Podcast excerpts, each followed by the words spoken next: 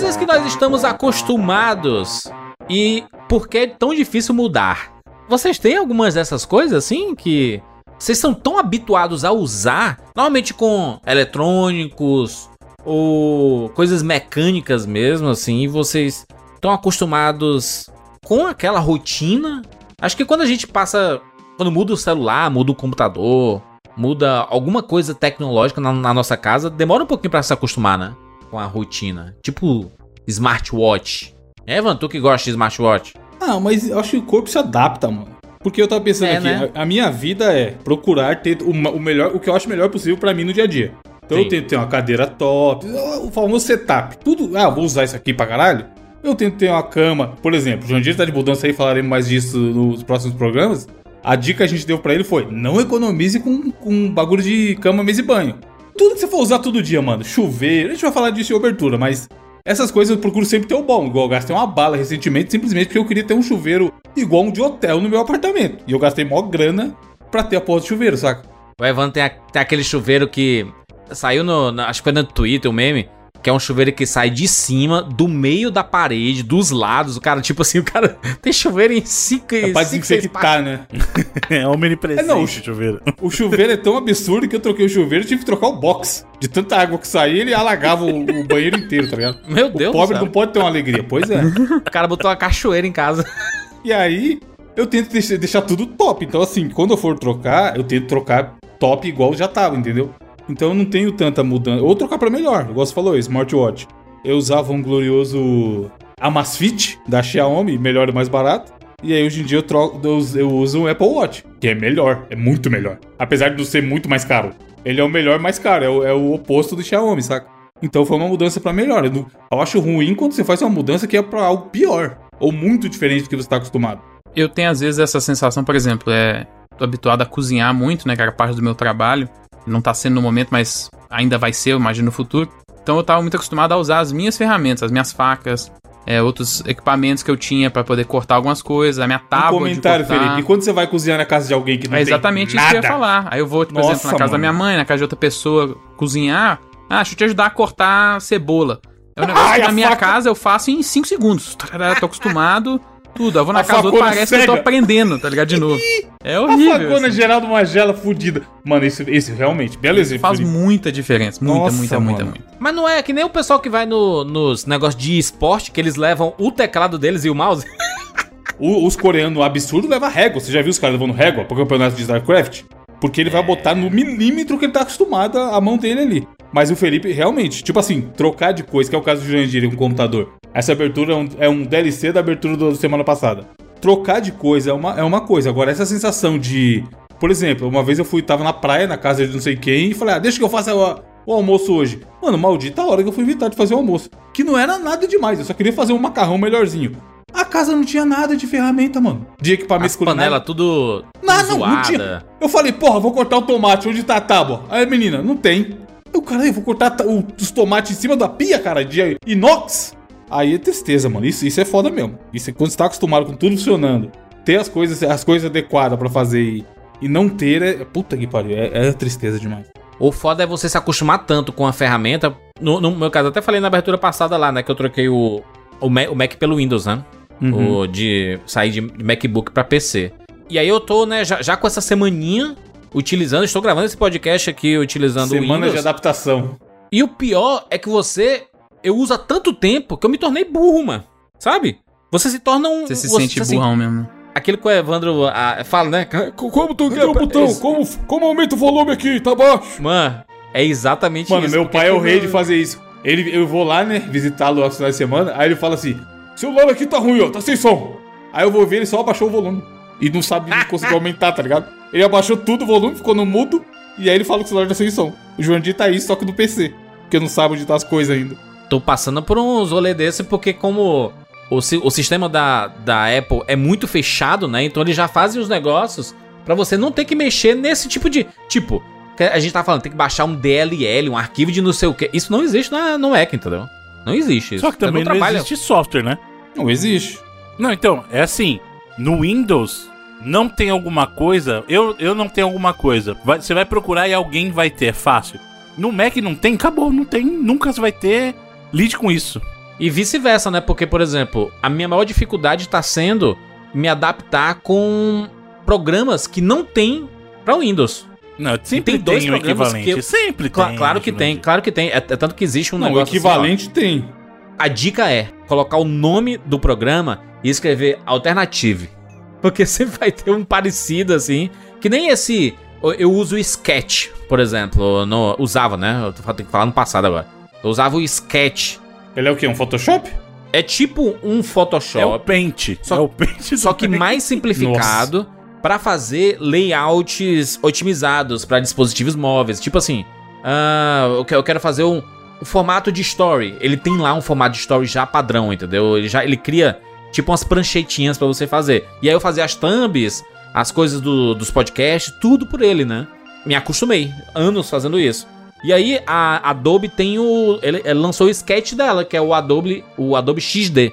Só que é muito ele é tão igual, é tão igual que não é igual, saca? Que não, não consegue fazer as Tão coisas igual, que o outro faz. Aí eu não. Eu não. Não, tipo assim, eu tô fazendo layout mesmo, sabe? A disposição das coisas, tudo é muito, muito igual ao sketch. E aí eu, eu não conseguia. Ah, vou, vou pro Illustrator mesmo, aí o Illustrator eu consegui desenrolar fácil. Mas tem um, um programa de, de gravação de podcast, tipo o Audio Hijack, não tem pra Windows. E não tem nem similar. Não existe similar a ele. Aí a gente tem que fazer as gambiarras zona. Eu perguntei pra umas 4, 5 pessoas diferentes do mundo dos podcasts. Poderia citar nomes aqui. Que já estão aí há muito tempo, né? que estão fazendo Windows. Vou dizer um exemplo aqui. Vou dizer o André. André Download. Magin. O André falou, eu perguntei, André, tô indo pro Windows aqui, como é que eu faço pra gravar áudio? Ele, vixe, cara. Às vezes quando a gente precisa, a gente utiliza o Craig no, no Discord. Discord, é. Mas eu não sei muito como é que funciona, não. Eu tinha isso, mano. Não é possível, o cara faz podcast toda semana, mano. Como é que não, não sabe as coisas, mano? Eu esperava que tivesse, assim, uns programões definitivos, assim, sabe? Aquele bichão que todo mundo... Eita, esse daqui é... É, é fudido, resolve a sua é bom." vida. E a galera não tem, mano. Perguntei pro, pro Edu, o Edu, usa o OBS, mas grava em vídeo. Essa é a gambiarra master, mano. Essa, essa é a, ma- a maior de Não, todas, e você né? vê que realmente não há. Exato, não há alternativa, porque é a gambiarra master, que é o cara gravar um podcast em vídeo e depois converter o vídeo em áudio. É tão cretino que um monte de gente usa. E como ele falou, funciona. Então, mas é que assim, calma. Isso aí que o pessoal tá. Por que, que o pessoal fala do OBS? Porque é uma opção free, é grátis. Agora, tem sim alternativa pro áudio hijack no Windows, cara. Tem o Prof Sound, tem o- algumas alternativas de Tem qual? Sound? Prof Sound, que é o Profound Sound, C Sharp Win, bababá. Me vê dois, por favor. Aí tem um outro Sem, sem Nutella, tá? que é o Audio Mapper também. Então tem alternativas. Só que de grátis é o usar o OBS, mano. O Bruno citou usar usa, alternativa aleatória que ele pesquisou áudio hijack alternativo. Não, E aí o pessoal que sugeriu Primeiro que assim, aparece, que programas que, aparece. ele nunca utilizou. não tinha eu. Ele meteu o primeiro que aparece um dia. Foi. Não, o pessoal utiliza aí o SoundMap. É, mais tempo, é Sabe- famoso. Sabe o que é que eu ele- eles utilizam também, Bruno? O, o, o Sound Mixer. É. É o. o, o Sound Profile. O postzão do Reddit. O cara inventando. O cara inventando os nomes, né? O- o- O Sound Pro 2017. É, tá bom até hoje. Foi lançado em 2017, mas é bom até hoje. O Equalizer, o Equalizer. Porra, o Equalizer. Calais é o clássico. Mas quem nunca precisou do Equalizer salvou a gravação. É, cifrasounds.letras. Esse aí é top. Brasileiro, né? Brasileiro, startup brasileiro isso daí. O cara, inventando baixa, vê o. QG, o QGzão com a música, a música estridente eletrônica. É, é demais. Tem coisas que você vai se acostumando, né? Que com o tempo você acaba. É tipo quando você troca a cama. Demora um pouquinho, né? Pra você se acostumar com a cama. Sim. Dá aquela amaciada É. O próprio carro novo, né? Carro novo, assim, você também demora pra, pra se também. acostumar. Não, e a famosa troca de carro automático. Carro automático pra manual. Ou o Sim. contrário, aliás, manual pra automático. Isso dá uma demoradinha. Todo mundo que tem um carro automático fala assim: eu nunca mais voltarei para carros mecânicos. É as pessoas que usam mecânica assim. Eu gosto mecânico porque eu me sinto dirigindo. Ô, bicho mentiroso. né? Nunca Falou, usou é. automático. É, nunca usou Falou automático. Lewis Hamilton. É, não tem É como. o outra Vin vida, Diesel. mano. É, pega, Você, pega o Vin Diesel. eu não tenho, eu não tenho carro automático, meu carro é manual. Vocês quando trocaram, vocês pisaram no freio com tudo achando que era Achando que é embreagem algumas embreagem? vezes? Ah, Não, eu ainda começo, tenho. a primeira eu vez ainda que você tenho pega, o- acontece. o- Caraca, eu pisei umas duas, três vezes, quase bati, depois parei. O meu é manual ainda. Eu só, eu só uso não, carro automático quando eu viajo e alugo. Por que você faz isso com você mesmo, mano? O cara tão endinheirado. O cara de, o cara de iPhone. É, Wander, é que eu me sinto dirigindo. Ah, tá maluco. Com o dinheiro do seu iPhone dá pra Aí, comprar um carro pega- automático aí, então. Eu prefiro. É, vende o iPhone, paga a diferença e pega o mesmo carro automático. É? Jurandir, aquela curvinha botando a segunda e já puxando. É, já Ei, saindo. Mano, bonito. isso é bonito. Eu né? prefiro ter um carro lá. pior. Chorando, Eu mano, prefiro, pra trocar de eu prefiro ter um carro pior e automático do que ter um carro top zero manual. mano. Fácil, fácil, o cara, muito fácil. E o cara tá, tá na, na primeira marcha, Bruno. Aí tá aquele. Não sai, fica... O carro E aí, pedindo pô, marcha, o cara eu não troca, mano. O cara. Sabe, eu tenho uma teoria que talvez porque vocês sentem isso e eu, Jurandir, por exemplo, não, tem, não sente a necessidade. É o trânsito de São Paulo. Não é não. Eu não fico parado no trânsito pra caramba pra ficar Eu não dirijo hora. quase nada, Felipe. Eu não dirijo quase nada na minha vida no dia a dia, mano. E é muito melhor. É Hoje, assim, né? Felipe, faz diferença no trânsito. Mas eu não acho que é só isso. Porque, assim, seria verdade se a primeira vez que eu tivesse dirigido um carro automático tivesse sido em trânsito. E não foi. É porque é outra vida, cara. No, em São Paulo faz Você muito mais onde, Bruno? Em sentido. viagem? Em viagem, em viagem, é.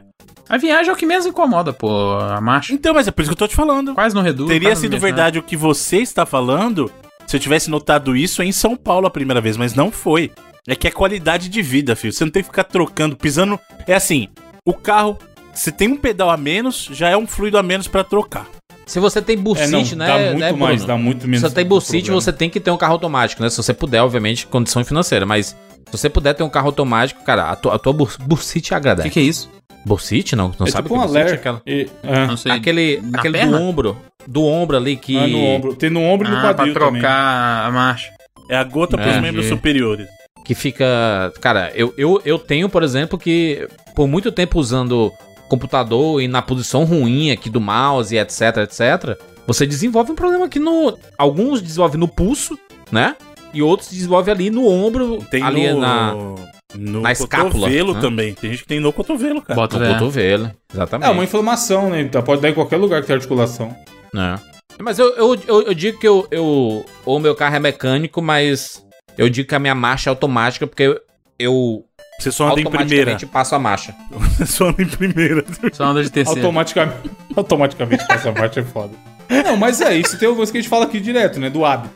Mesmo que o Bruno, anos que ele tem automática e eu também, se a gente for dirigir um, um manual, a gente vai dirigir. Não, aconteceu sabe esses dirigir. dias. Eu tive que deixar Se o meu morrer carro. duas, três vezes, você- vai trocar, meter o pé de embreagem, caralho. Meu É. carro, eu tive que deixar o meu carro na concessionária e eu peguei o carro do meu pai emprestado. O carro do meu pai é, é direção mecânica, né? Não só a direção, como o câmbio mesmo. Estancou 30 vezes. E aí, não, cara, é o que o Evandro falou, você lembra. Tipo, não é um bagulho É. que você vai esquecer. Direção é que nem. É um dos poucos exemplos que é verdade que nem andar de bicicleta. Porque se você, você já, já andou de bicicleta alguma vez, um, você volta a andar depois de milhares de anos, você entende. ali. Memória é um muscular lugar é, familiar. muito memória muscular. E é uma loucura, porque eu acho que não sei se eu já falei isso aqui, mas pra mim, quando eu não dirigia, na minha cabeça era um negócio, mano, isso aqui é muito difícil. Como é que as pessoas conseguem dirigir tão fácil? Porque é. Mas é o começo, Felipe. O começo também, você não ficava pensando, ai, agora tem que pisar Sim, mas é. Tirar tipo o pé assim, devagarinho, ir com a mão direita e colocar a segunda, não sei o quê. Depois, pff, Eu ainda acho impressionante que a gente consiga ter o domínio tão, de uma máquina tão bizarra que é um carro, tão fácil assim, depois de pouco sem tempo. pensar, né? É, É, e esse lance do sem pensar, o Bruno, Bruno que tem automático também aí pode confirmar. No automático, mano, maximiza, sei lá, vezes 10. Porque você, você. Eu não penso que eu tô dirigindo quando eu tô dirigindo no carro automático. Você só chega no lugar. Você só chega, É, tipo. e você só pensa assim, eu não vou, eu posso bater. Aí você fica calculando, a hora que tem que frear, tal, não sei o que, fazer a curva. Mas é muito mais é, automático, ironicamente, do que no carro manual, saca? De você tá vindo. Lombada, por exemplo. Só- eu não me preocupo em lombada. No- na etapa de preciso reduzir a marcha e voltar a marcha depois que eu passo de uma lombada. No automático, não. Ainda mais o meu que é campo CBT. Puta merda, mano. Eu dou reduzidinha pra não fazer aquele tranco da lombada e aí já acelero de novo. Coisa que no manual teria um monte de etapa envolvida, o simples ato de passar por uma lombada. Mas aí, qualidade de vida, é o que o Bruno falou. É. Eu, eu recomendo. Gastem um pouco, sei lá, pega um carro pior, três anos pra trás, cinco anos pra trás, mas pega automático. Acho que São Paulo tem muito sobe e desce, né? Eu lembro que quando andando com o Evandro, meu irmão, é cada É, tem umas subidas assim. cabulosas, mano. Aqui é Aqui pior em ainda. Fortaleza é bem plano, é bem A- suave. Aqui assim. carro mil passa mal, fi. Porra, eu já vi, eu já vi carro mil subindo rua de ré, porque eu não conseguia subir de frente, É. Não, eu já peguei um Uber, carro 1.0, gritando. com marcha eletro... é, mecânica. Meu irmão, uma ladeirona, foi indo pra CCXP. Os cara... Macho, o cara suava, mano. numa, numa ladeira assim. Pra Mas é porque se assim. parar, se parar não sobe mais. Fudeu, é. E pra voltar de ré com a rua em movimento é um terror. força o Bruno sabe como é que é meu bairro aqui. É morro pra todo lado, filho. Uma vez eu pedi um Uber também e a rua do lado da minha casa é um puta morro que, tipo assim, às vezes você faz uma curva pra entrar nela, então o cara vai sem força nenhuma. Uma vez eu pedi um Uber, aí tô vendo o cara vindo, aí ele entrou nessa rua e o carrinho andando, nada o carrinho sumiu. Parou assim, ficou parado rodando, sabe aquele negócio? Na hora que eu vi, ele tava dando a volta. Ou seja, o cara não conseguiu subir a rua, teve que voltar e teve que dar a mano. volta, filho. E aí eu cheguei, ah, deu, deu ruim. É, não, aquele, aquele morro ali é demais, meu carro é mil, não, não aguentou. Eu falei, é, filho, essa região aqui é puxada. Enfim, enfim. Vambora. Eu sou Júlio de Filho. Eu sou o Felipe Mesquita. Eu sou Evandro de Freitas. E eu sou o Bruno Carvalho. E esse é o 99 Vidas.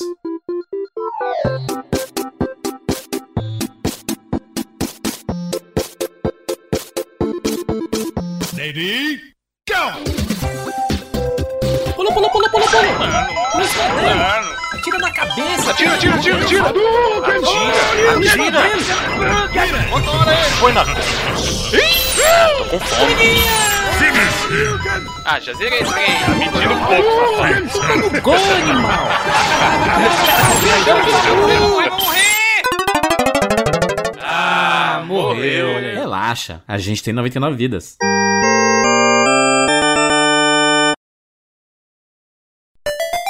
E nós temos também um recadinho da Lura. Sim, a Lura com 99 vidas, mais uma vez, a maior escola de tecnologia do Brasil. Você faz os melhores cursos, mais de 1.300 cursos, para você poder desfrutar desse conhecimento com apenas uma assinatura. E se você acessar, Felipe, pelo nosso link, alura.com.br barra promoção barra 99 vidas, você ganha 100 reais de desconto na sua assinatura. Molezão, hein? É isso aí, Juras. E a Lura, inclusive, tem compartilhado aí recentemente alguns testemunhos dos seus assinantes. Ó.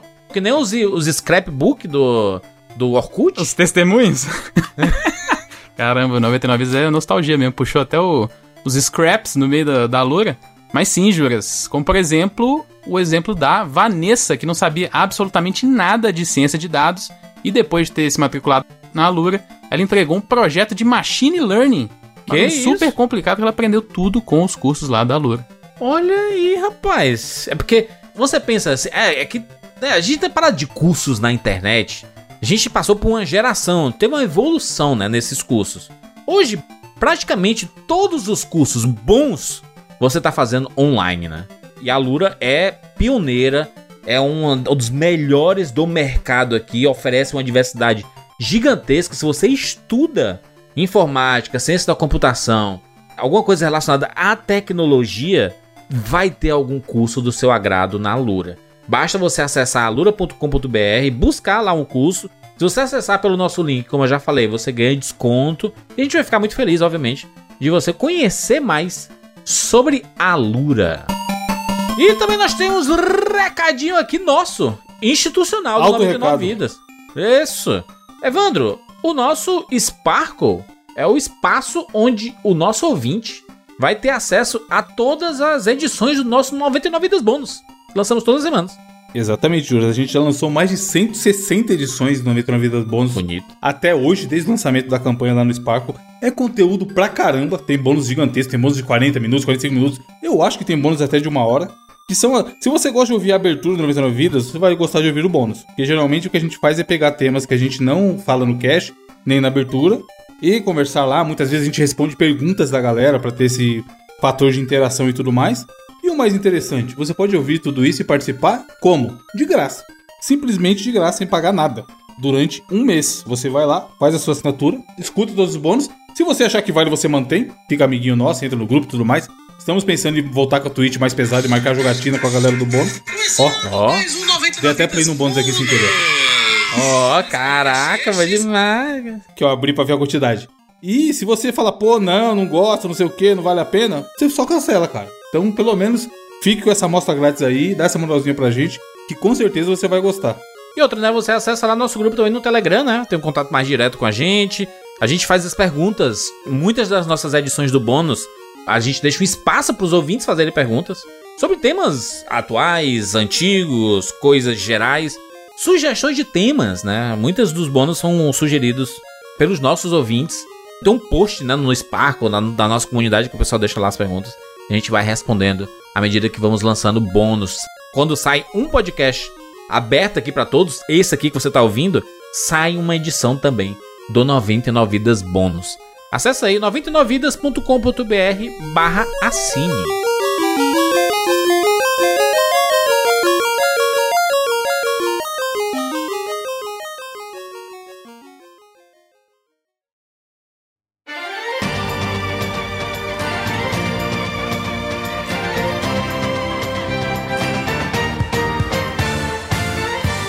Meninos, estamos aqui juntos vez para mais uma edição do 99 Vidas. E dessa vez estamos de volta para nós conversarmos sobre os jogos que são extremamente difíceis. Esse assunto vai e volta na internet, né? Porque sempre surge alguém dando uma opinião dizendo assim: todos os jogos têm que ser no easy, porque né, tem que ser fácil para todo mundo. Aí os outros, meu Deus, o verdadeiro gamer só joga no hard. Né? Só joga jogos difíceis. Aí, aí os outros limpam a mão que tá suja de Doritos na, na, na bermuda assim. Pega, vai- no teclado e escreve. Não, quem quer jogar tem que jogar difícil, porque é isso aí. Gamer de verdade. Não mexa no meu jogo. Sempre sofri quando eu era pequeno e vocês têm que sofrer hoje em dia também.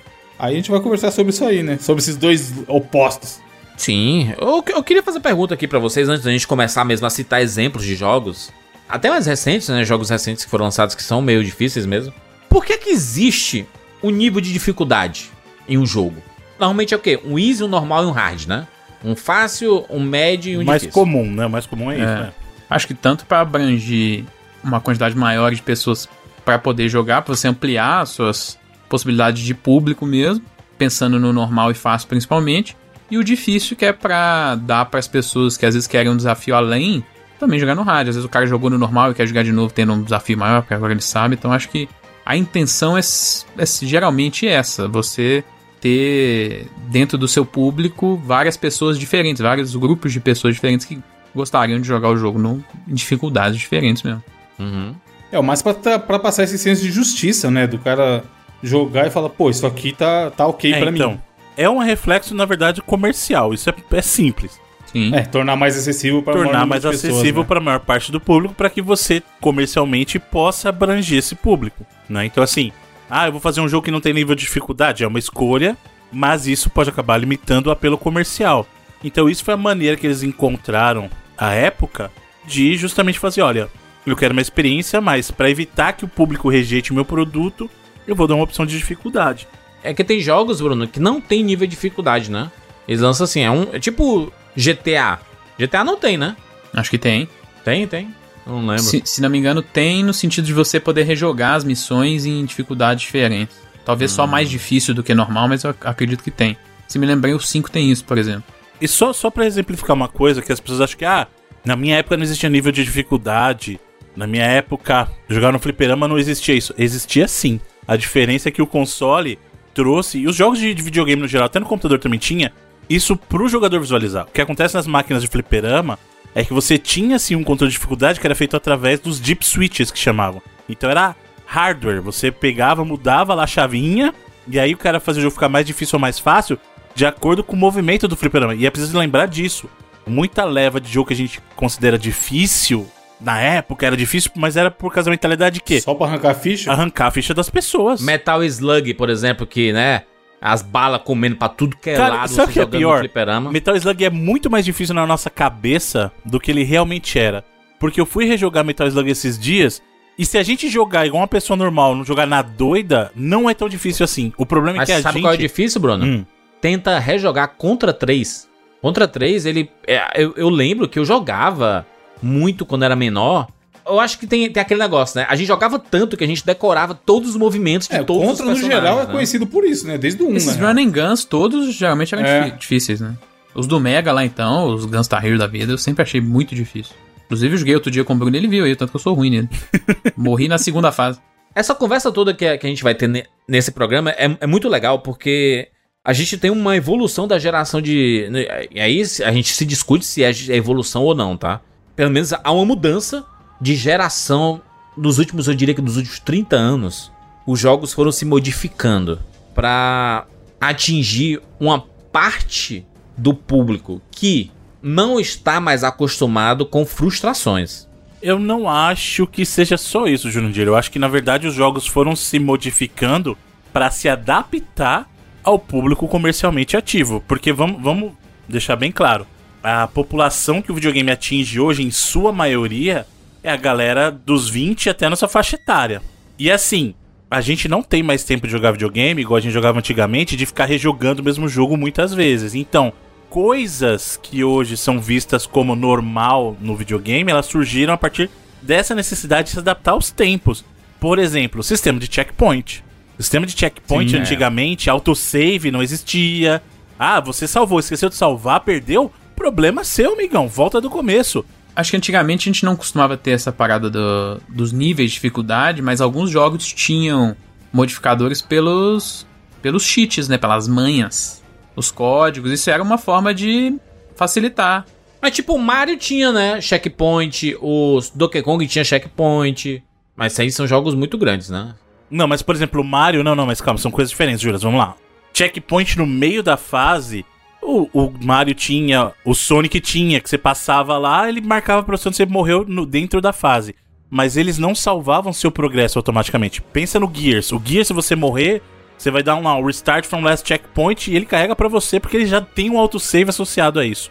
É, o checkpoint e, o- e aí o, o autosave, ele é uma evolução do checkpoint, isso, né? isso. Porque, cara, você anda dois passos e ele já tá salvo.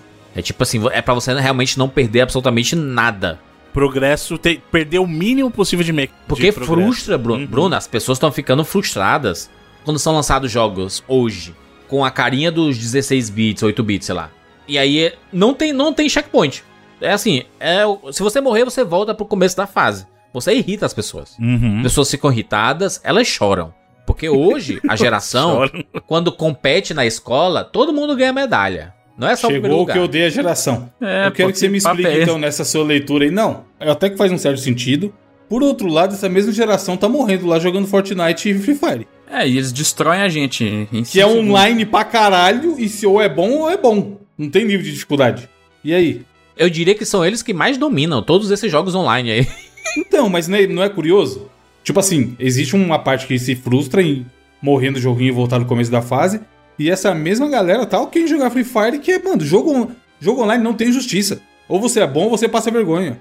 Eu vou jogar CS hoje, eu entro na fase, eu dou 10 passos e levo um headshot de 10 km de distância. E aí eu, eu imagino, eu imagino o Bradley Cooper, o Na- Navy SEAL, saca? Com Sim. uma arma gigantesca, jogando assim, barbudaço, e no fim é uma criança de 12 anos.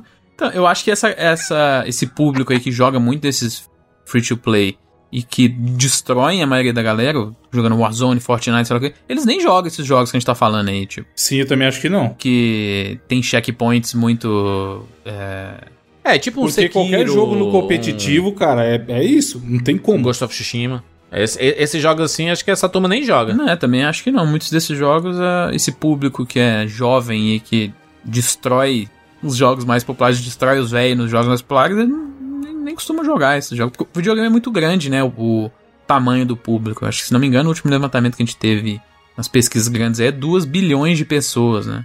Os jogos que a gente joga de videogame, às vezes vende 10 milhões de cópias. Por exemplo, o jogo da Sony aí, que é muito sucesso, às vezes é 10 milhões. O da Nintendo, às vezes é mais. É assim. nada, né? Se comparar por mutante. É, Ao entendeu? mercado, né? É. Tanto de pessoas que jogam um Fortnite, um Free Fire da vida, é muito diferente, sabe? Então eu acho que esse- acho que esses jogos que a gente faz, às vezes fala, ah, hoje em dia é muito fácil, o checkpoint é na hora e tal, é feito pra gente. Eu acho que não é nem para pro público jovem do momento, sacou? Será? Será acho que que É, eu também É o que o Bruno falou, que é, esse público A gente não desse cresceu tipo de sem checkpoint, caralho. Mas você Mas jogar um jogo sem não tem mais checkpoint hoje? tempo, Juras. Hoje em dia você não tem mais tempo de ficar jogando videogame igual você jogava antes. Mas isso é desculpa também. Você né? jogou aí, Jandir, uns jogos antigos na live aí. Você não passou raiva e preferiria não ter passado O raiva? Alex Kidzão, sa... comente sua experiência no Alex Kidzão, pô, sabonete. Extremamente frustrante. É um jogo é, raivoso que eu fiquei triste. E aí, você jogar videogame pra ficar triste não é uma solução. Exato, boa. pô. A gente que não quer passar por essas frustrações, acho que não é a criançada. Videogame é pra frustrar, porque tem uma parada de que. Não, vou jogar videogame pra desestressar, pra relaxar. Hum, jogo. suave. Você vai jogar, Evandro? Você vai jogar um um desses competitivos, um LOLzinho. Então, mas um você não quer FIFA. relaxar se for jogar esses aí, né, mano? Não, é, é, competitivo, relaxar. mano. Não, mas Porque quando você ganha, você fica feliz e tem, existe uma alegria. se eu relaxar é ganhar, aí tá top. Quando você perde, não tem relaxamento nenhum. Pois é, mano. Geralmente Mas tem raiva e perde? frustração. Aí você seja melhor. Não, mas às, às, às vezes vem aque- aquele negócio, aquele dia específico eu joguei cinco partidas e eu perdi as cinco partidas. É Warzone lá, Jurandir. Você vai jogar 30 e talvez você ganhe uma. É por isso que a gente não jogou, tem quanto tempo que a gente não joga?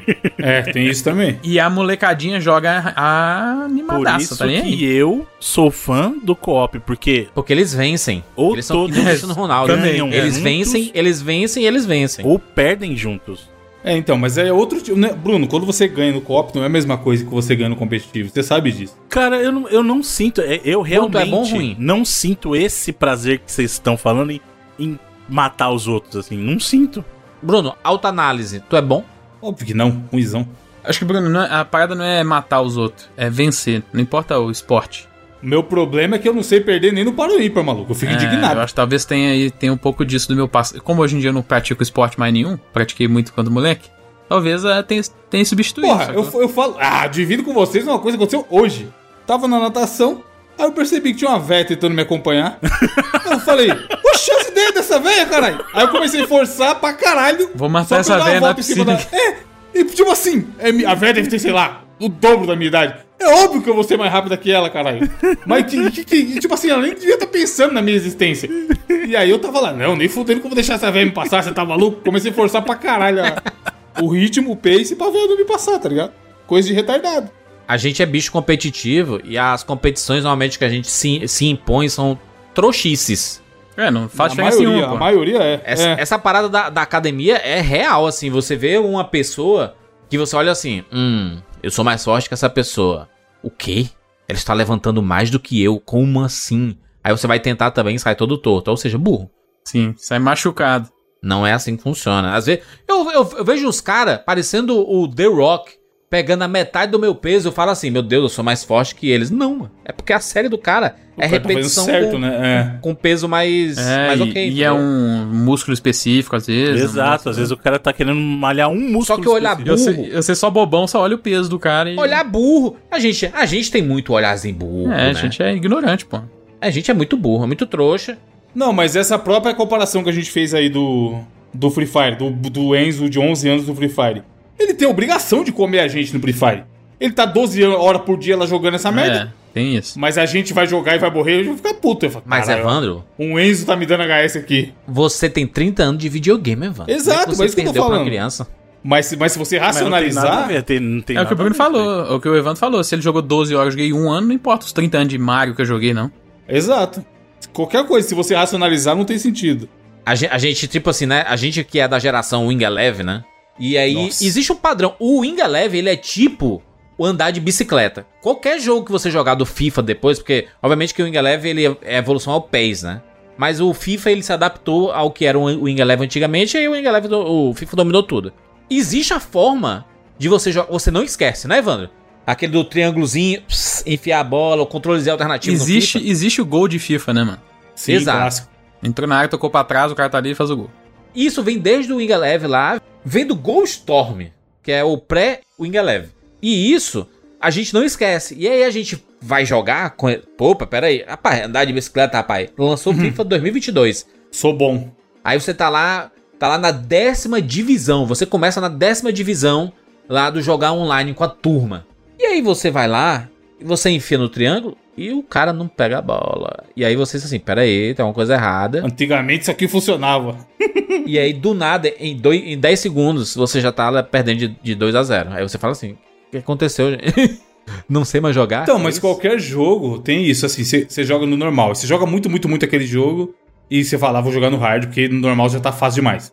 Quando você domina o jogo 100%, se o jogo tiver opção online, é ali que tá a real dificuldade. Porque ah, o ser humano é imprevisível. Eu falo isso por jogo de luta. Na época do King of Fighter, que eu ficava jogando no Play 1, Play 2, contra a máquina, eu não perdia pra nenhum boneco no level máximo com- jogando com qualquer boneco.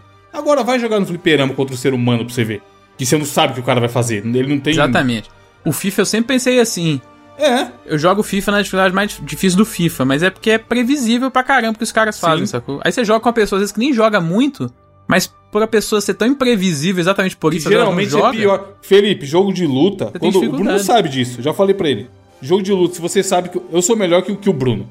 E, só que o Bruno tem noção de jogo de luta. Então, é, as chances de eu ganhar dele são mais altas, por quê? Simplesmente porque eu sou melhor que ele. Agora, se o Bruno, que sabe jogar, sei lá, nota 7, pega um cara nota 4, que só faz loucurice, é capaz dele perder. Porque esse elemento da aleatoriedade, você não sabe o que fazer. Você sabe reagir ao, ao cara que sabe jogar. O clássico é de gordo, mano, no Tekken, vocês lembram? Quantas pessoas que não sabia jogar perdiam pra de gordo no Tekken? Simplesmente porque o cara tava apertando o botão igual um louco lá e linkava um monte de combo. Então jogar com ser humano, mano, é muito mais difícil. É, é, é que nem aquele quando a gente vai jogar baralho. E aí você chama assim um aleatório que tá lá. ent- entrou no rolê uma pessoa nova. Aí fala assim: e aí, sabe jogar? Vixe, sei não, mano. Como é isso aí? Aí você fala assim: é, não, tem que fazer a sequência aqui, não sei o que, não sei o que. Aí, aí essa pessoa bate. E você que é o experiente, você que faz uma cara de, né, profissional, Poker olha pros face. lados, tem os tiques, tem o. Tem um negócio. pa- Parece aquele jogador de beisebol que faz os sinais com, com o chapéu, né? Aham. os comandos e tudo, você é especialista. Você que faz. Pega o baralho e. Né? Faz um negócio. Você é profissional. Aí o cara que. É porque aí tem mais sorte envolvida, né? Pois Exato, é, em baralho tem mano. fator sorte, porque em teoria, a menos que estejam fazendo maço, as cartas são aleatórias, né? É, exato. Antigamente, eu lembro que eu sempre fui a pessoa que jogou os jogos no normal. Eu nunca jogava no easy e nunca jogava no hard. Eu sempre jogava no normal, que eu entendia assim, o jogo foi feito pra jogar nessa posição aqui. É, o normal é a experiência padrão que o desenvolvedor planejou pra você. É provavelmente a, a experiência que ele passou mais tempo Pulindo, né? afinando, polindo, é, É. pensando no, no normal. É, porque o. Quando você coloca no Easy, por exemplo, eu sei que quando a gente jogava Uncharted, eu tive uma experiência de um dos Uncharted eu colocar no Easy, pra ver qual é. Meu irmão, os bichos nem atiravam. Eu passava na frente deles. Hoje, muito jogo single player tem modos que são teoricamente ainda mais fáceis do que o Easy, que é, geralmente eles chamam de modo história. E você É. tá mais preocupado ali pra ver o desenrolar daquela narrativa e não exatamente ficar preso em sessões de Combate, gameplay, morrer é. várias vezes. É, mas, então. mas- mas é porque o mínimo desafio, tipo The Last of Us 2, se você não tiver um mínimo de desafio, é Caraca, que mas você você só tá falando que o andando. normal do The Last of Us é o mínimo de desafio? Não, o normal é ok. Eu acho bem ok. o normal é bem ok 2. do The Last of Us. Na minha cabeça, eu diria que o- é o normal porque ele, ele fala, né? O, o normal, ele é o Ele normal. é o normal mesmo. É, assim, É o que se espera. eu acho o seguinte, quem vem do The Last of Us 1 meio que já sabe como se comportar no 2. Bruno, é porque tem o easy e tem o very easy. E eu entendo quem não gosta de jogar, não gosta de morrer nos jogos, quer mais passear, quer mais ver como o jogo é bonito e não sei o que, quer aproveitar de outras formas. Mas existem níveis que são muito mais agressivos.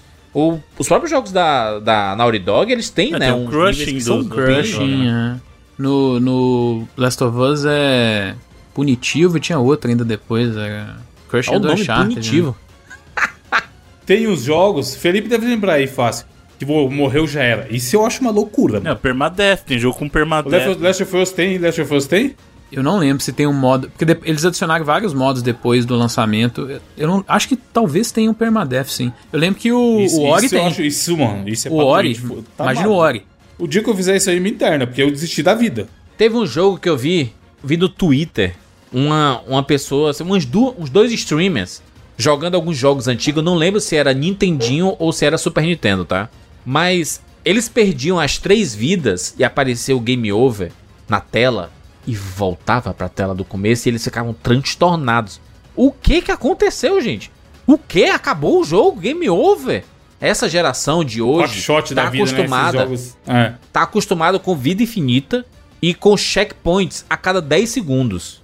Aliás, nem, nem checkpoint, autosave. Eu acho que tem, tem jogo que nem tem o conceito de vida mais, mano. Não, muitos jogos não tem. Muitos É? não tem. Os FPS de hoje em dia, o próprio Gears que a gente falou, você não, não tem. Uncharted. O Crash que a gente falou recentemente aí, e que a gente falou na época do programa do 4 também, ele tem os dois modos. O modo clássico das vidas, mas o modo atual é sem vidas. Só volta pro checkpoint se você morreu por último. É, E um jogo de plataforma, né? Eu joguei nele, inclusive. Eu joguei nele. E de novo, isso foi feito pra gente, que a gente não tem mais tempo de jogar. Ninguém. Imagina, Jurandir, você dedicar a- as mesmas horas hoje em dia que você dedicou pra jogar o Crash 1 lá no Play 1. Não tem, é inviável. Os cara. jogos hoje em dia são todos 99 vidas, cara. Sem mostrar 99 vidas. Todos os jogos são 99 vidas, sim, você ter merecido. Mas, tipo assim, também não é todo, né? A gente tem uma série aí que é a que talvez puxa muita discussão sobre dificuldade, que é a série Souls no geral, os jogos do Miyazaki, né? Mas ainda assim, Felipe, porque a série Souls tem sim a dificuldade e te pune por perder, mas não tem vida limitada. Não é como se você morrer três vezes acabou o jogo reseta. Você vai voltar a perder suas, suas almas lá. Que é um jeito interessante que eles encontraram de. Tudo bem, a gente não vai limitar você em número de vidas, mas vai te punir por ficar morrendo. É uma maneira que eles encontraram que eu até acho muito inteligente e porque te faz temer pelo que tá acontecendo. Qualquer inimigo no Souls pode dar uma espadada, você não vê e você morrer. Então isso, por exemplo, é uma maneira inteligente de implementar uma dificuldade sem te limitar na frustração de, putz, eu perdi três vidas, já era, vou voltar desde o começo. A minha frustração, ô Bruno, era com jogos como Red Dead Redemption e The Witcher, The Witcher 3, era assim, se eu morrer, eu vou ter que esperar o load. Ah, isso sim é uma punição, isso é verdade. Cara, isso aí, Nossa, mano. pior que não tem o que fazer, né? Que agora não é problema mais, pô. Agora com os jogos dessa geração aí, Play SSD, cinco é tudo bem, mas O problema hoje é você ter passado de tempo demais olhando no celular, sendo que você já poderia estar jogando, porque os jogos carregam na velocidade danada aí nos Xbox é. e Play 5 da vida nova aí. Mas isso aí que o Jurandir falou, realmente eu, eu tinha medo de morrer no Witcher. Não era pelos inimigos, era por causa do loading, mano. GTA também tem isso. Esses jogos que carregam muito do mundo de uma vez só, eles têm um sistema que é bizarro que assim, ainda que você for voltar no mesmo lugar, ele tem que carregar os assets de novo, cara. Esse bagulho é bizarro, é bizarro. Mas, mas tem, tem um jogo aqui, ó, que eu, eu não sou muito de desistir de jogos, tá? Eu costumo jogar jogos, assim, vou até as tripas truarem, o sangue nos olhos, saírem pelos ouvidos, pelo nariz. Eu vou até o máximo, assim. Mas tem um, eu um dia eu voltarei pra ele porque virou uma cicatriz. Uma cicatriz que eu sei que eu tenho que, né, concluir, que é o Hollow Knight.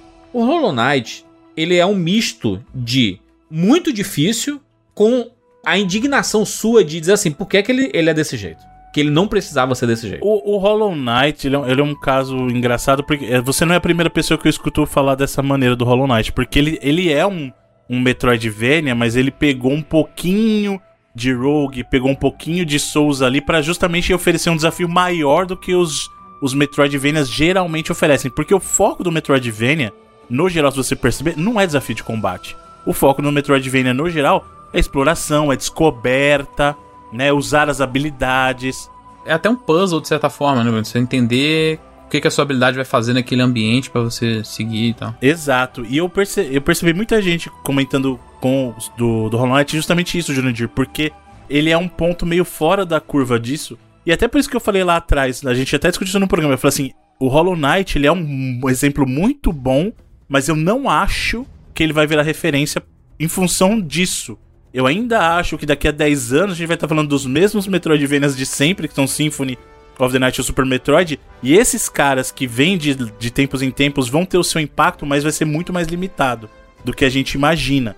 O Hollow Knight é um jogo muito bom, mas justamente por causa disso que você Então, falou... mas ele afasta a galera no começo, né, Bruno? Afasta. Sim, sim, então é afasta. isso que eu tô falando. Tem que ver. Tipo assim, a pessoa tem que entender, esse jogo é bom. E investir um tempo até ele realmente ficar bom. Mas ele deixa de ser memorável quando acontece esse tipo de coisa. Talvez não seja o caso do Hollow Knight, que é um puta jogaço, maravilhoso, assim. É bonito, esteticamente, tem conceitos iradíssimos. Mas existem jogos. tipo assim, juros, que- o bagulho do mapa dele. Ele muita gente afasta, encana. O negócio do mapa do Hollow Knight, muita gente encana. Eu. Só eu que ele. encano. Então, mas ele explica no jogo qual é que é desse rolê do mapa. Eu, eu Só não que é sei. lá pra frente. Eu não sei nem se. Eu já, eu já parei ele duas vezes. eu joguei até certo ponto duas vezes, tanto no Switch quanto no Xbox. Mas eu não sei se foi por causa da dificuldade, mas é porque o jogo tem muita coisa, muito conceito, vários conceitos que ele tá te introduzindo o tempo todo. E ele te deixa muito livre, muitas vezes, para você descobrir para que lado que você tem que ir, o que, que você tem que usar, com quem que você tem que falar, entendeu? Eu lembro que eu acho que eu parei nas duas vezes, e na última vez que eu joguei no Xbox eu fui mais longe, mas por conta de eu estar perdido mesmo, não exatamente a dificuldade, sabe? É, ele é um jogo que se você parar de jogar e voltar depois, eu acho que É, atrapalha É muito também, difícil. é. É. muito difícil. É muito Tanto que eu difícil. tive que começar de novo quando eu fui Então, pegar. e isso é um problema pra Metroidvania, porque O mapa é justamente pra isso, né, Bruno? Ele te mostra onde você explorou, onde você não explorou e ele é um tipo de jogo que depende muito dos lugares serem memoráveis o suficiente pra quando você voltar não se perder de novo. Né? Então tem, tem muito disso, é, é complicado. Como é aquele do Xbox, hein? Aquele jogo que a gente fez. Até fez cast o nome? O Ori? O Ori. Eu não acho que o, o Ori seja tão mais fácil do que o Hollow Knight. O negócio é que o Ori. Ele acho que tem é um mapa diferente. perfeito. Ele é bem ele é menos diferente, confuso, é. né? Bem menos confuso, sim. Ele é menos Metroidvania também. Exato, ele é muito mais direto nesse sentido do que os. Apesar do 2 ser mais, ele ainda é menos do que, por exemplo, o Hollow Mas é, Knight. mas é um bom desafio, o, o Hollow Knight, assim. Mas o, o foda é assim. E nem é porque. Ah, é porque vocês não estão mais acostumados com o negócio do Hollow Knight. Porque o Hollow Knight, assim, você leva uma porrada, você morre, você volta pra um checkpoint e fica lá suas coisinhas onde você morreu. E se você morrer de novo, você perdeu tudo, né? É o que ele tirou do Souls, né? Isso, no caso. é, É, é do sim. Souls que vai pra ele. Shovel Knight também tem essa mecânica. Tem. Exato. Mas, mas, por exemplo, o Shovel Knight é muito mais direto. É o Mega Man. É um sistema- é, então, é um É, platformer, plataforma né? É é uma plataforma de ação. É mais Knight. Mega Man do que qualquer outra coisa. Mas não é fácil É, também não, vai. Shovel Knight não, é um Não jogo é fácil. fácil. E Não é você fácil. fala, tá mamão, tá tudo fácil aqui, eu tô passando. Não, só. nenhum Metroidvania é assim, meu Deus, que coisa mais fácil do mundo, não sei o quê. Não, Porque mas você eles são tolerantes. É, mas eles são lugares. geralmente mais tolerantes. Geralmente, se você jogar só eles e for direto, eu acho que a maioria tem uma curva de aprendizado muito boa, assim. Sempre lembro do Guacamele, que é um que você começa brigando com poucos inimigos, no final você tá brigando com muitos. Só que, como eu acho que a curva do jogo é tão boa pra te ensinar Fica e pra te natural, acostumar, Sim. não fica, não parece tão difícil. Eu acho que, por exemplo, o Hollow Knight, o, o Shovel Knight pra mim é um caso desse. Eu não lembro de ter tido tanta dificuldade, mas é um jogo que aos poucos ele vai subir nesses degraus assim da dificuldade. O Bruno aí, que é o nosso Kojima, acho que ele consegue é, complementar isso, mas o jogo ideal, na minha visão, é esse, é que você fica bom e o, o jogo não se torna mais fácil por isso.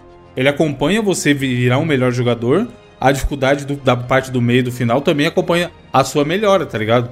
Porque se você dominar o jogo muito cedo, aí fica sem graça. Mas aí é que tá. O que você tá falando, Evandro, foi muito bem pontuado porque existe justamente na parte do game design, não é só o cara planejou o jogo e boa. Ele tem que planejar essa progressão. E em muitos casos, eu até já citei, já citei esse estudo aqui do Genovatin quando a gente tava falando do, do Journey, justamente na teoria do flow dele, que ele fala sobre o nível de dificuldade dinâmico adaptativo, que é o seguinte: muitos jogos de videogame, ele aprende, entre aspas, conforme você vai jogando, e você nem percebe que ele tá se adaptando ao seu estilo de jogabilidade. Então ele não precisa mudar a dificuldade. Não. Ele tá percebendo assim, olha, vamos supor, ah, o Evandro tá morrendo muito nesse tipo de inimigo. Na próxima vez que o Evandro tiver um conflito com esse inimigo, eu vou dar um boostzinho um pouquinho a mais de, de dano pra ele. Aí você vai ficar satisfeito porque o jogo não roubou pra você, ele te deu um, um perk temporário.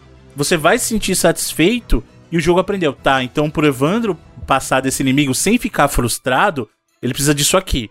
E aí ele vai aprendendo. Ah, o Evandro é, começa a, a ganhar muito fácil de inimigo X. Opa, eu vou dar um boostzinho temporário de HP nesse inimigo pra se tornar um desafio um pouquinho maior pro Evandro.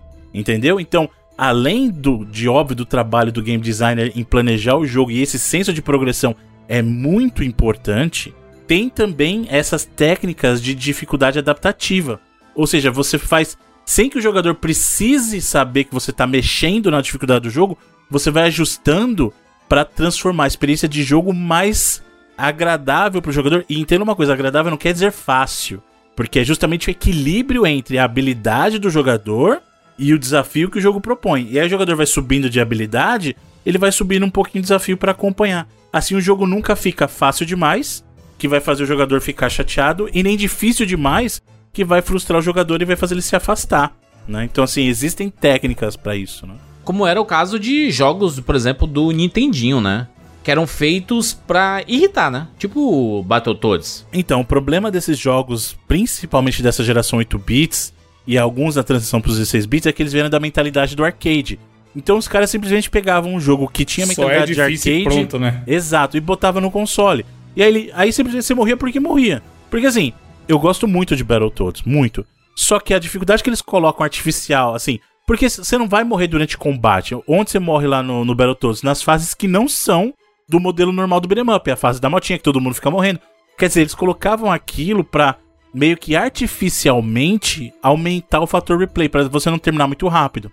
E aí esses jogos no início dos consoles assimilaram essa mentalidade. Levou um tempo até eles entenderem, gente, O jogador de videogame, a gente precisa tirar o tempo dele como a gente tira a ficha dos outros no fliperama, né? Vamos mudar um pouquinho essa mentalidade. E a gente viu isso se transformando dos 16 pros 32 e até chegar no ponto que a gente viu que eu acho que assim, o ponto em que a gente atingiu a mentalidade de estamos preocupados com melhorias de qualidade de vida foi na geração Play 3 360. Ali, eu acho que o pessoal virou a chave e falou assim: é, realmente é melhor a gente começar a se preocupar com isso, porque os nossos jogadores já estão adultos demais pra ficar perdendo tempo com, com nossos jogos, né? O, se, se a gente pegar o caso do Cuphead, Difícil as fuck. Pra mim é muito difícil. Mas é a escolha de design, né? Sim, então, mas eu acho que é o mesmo lance do Hollow Knight, Cuphead. Se o jogo for bom, tipo assim, você não se, você sentir que você que tá, se- não tá se dedicando o suficiente, mas aquele jogo é bom e ele se propôs a entregar aquilo, eu tô ok com isso.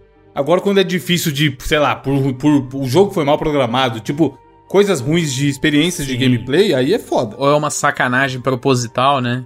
Que não é Sim. o caso aqui. Não, o Cuphead é justaço. Só é difícil pra caralho, porque assim. Eu vou dar um exemplo. Um exemplo bem claro, eu amo, tá? Demon Souls adoro. Mas a primeira vez que você morre com uma balfrada de dragão, você se sente ultrajado. É, e o Miyazaki tem tudo. Caralho, ultrajado, pega essa. é, A galera do. Qual que é o termo que a galera ficou zoando da última vez aí? É. Como é que é? Percalços. Percalço. Percalço, É, percalço vai, vai Depois pegar do o é, é o parente do percalço, é ultrajado. inclusive mu- mudamos lá, lá no título do, do podcast pra Perrengues, Perrengues, tá? isso. Bonito, ó. Provando que ouvimos a audiência e sua opinião é importante. Olha aí, ser- olha aí. Inclusive, ser- comente aí. Comentem, Mega Man. Comentem no, no cast. Mas assim, por quê? Porque nesse exemplo, a regra do jogo mudou sem ninguém te avisar nada. Só que você aprende depois, fala assim, caramba, velho. Quando eu passar aqui, vai ter a te droga mata do dragão. ensinar. Exato, exato. Então a primeira vez que acontece é assim, ó. Fique esperto, você vai ficar pé da vida? Vai. Mas ele te avisou, isso aqui. Aí ele fala assim: se prepara, porque daqui pra frente pode acontecer qualquer coisa, amigão. Você não vai, você não se espante, não. Mas o Cuphead é muito legal, mano. É um jogo muito legal, muito bonito. Ele, ele é difícil. É, mas o, o, o Felipe deu uma exagerada aqui dizendo assim, né? o- o- ele, ele contou antes pra. Que não passava gente, do primeiro assim, boss, né? Nunca ah, passei. Primeiro boss? Não, aí também não. Aí não, Mano, né, é porque é o seguinte, eu sou ruim nesse gênero. Eu, como eu falei, o Bruno viu lá no Gunstar Heroes. Na cenourinha?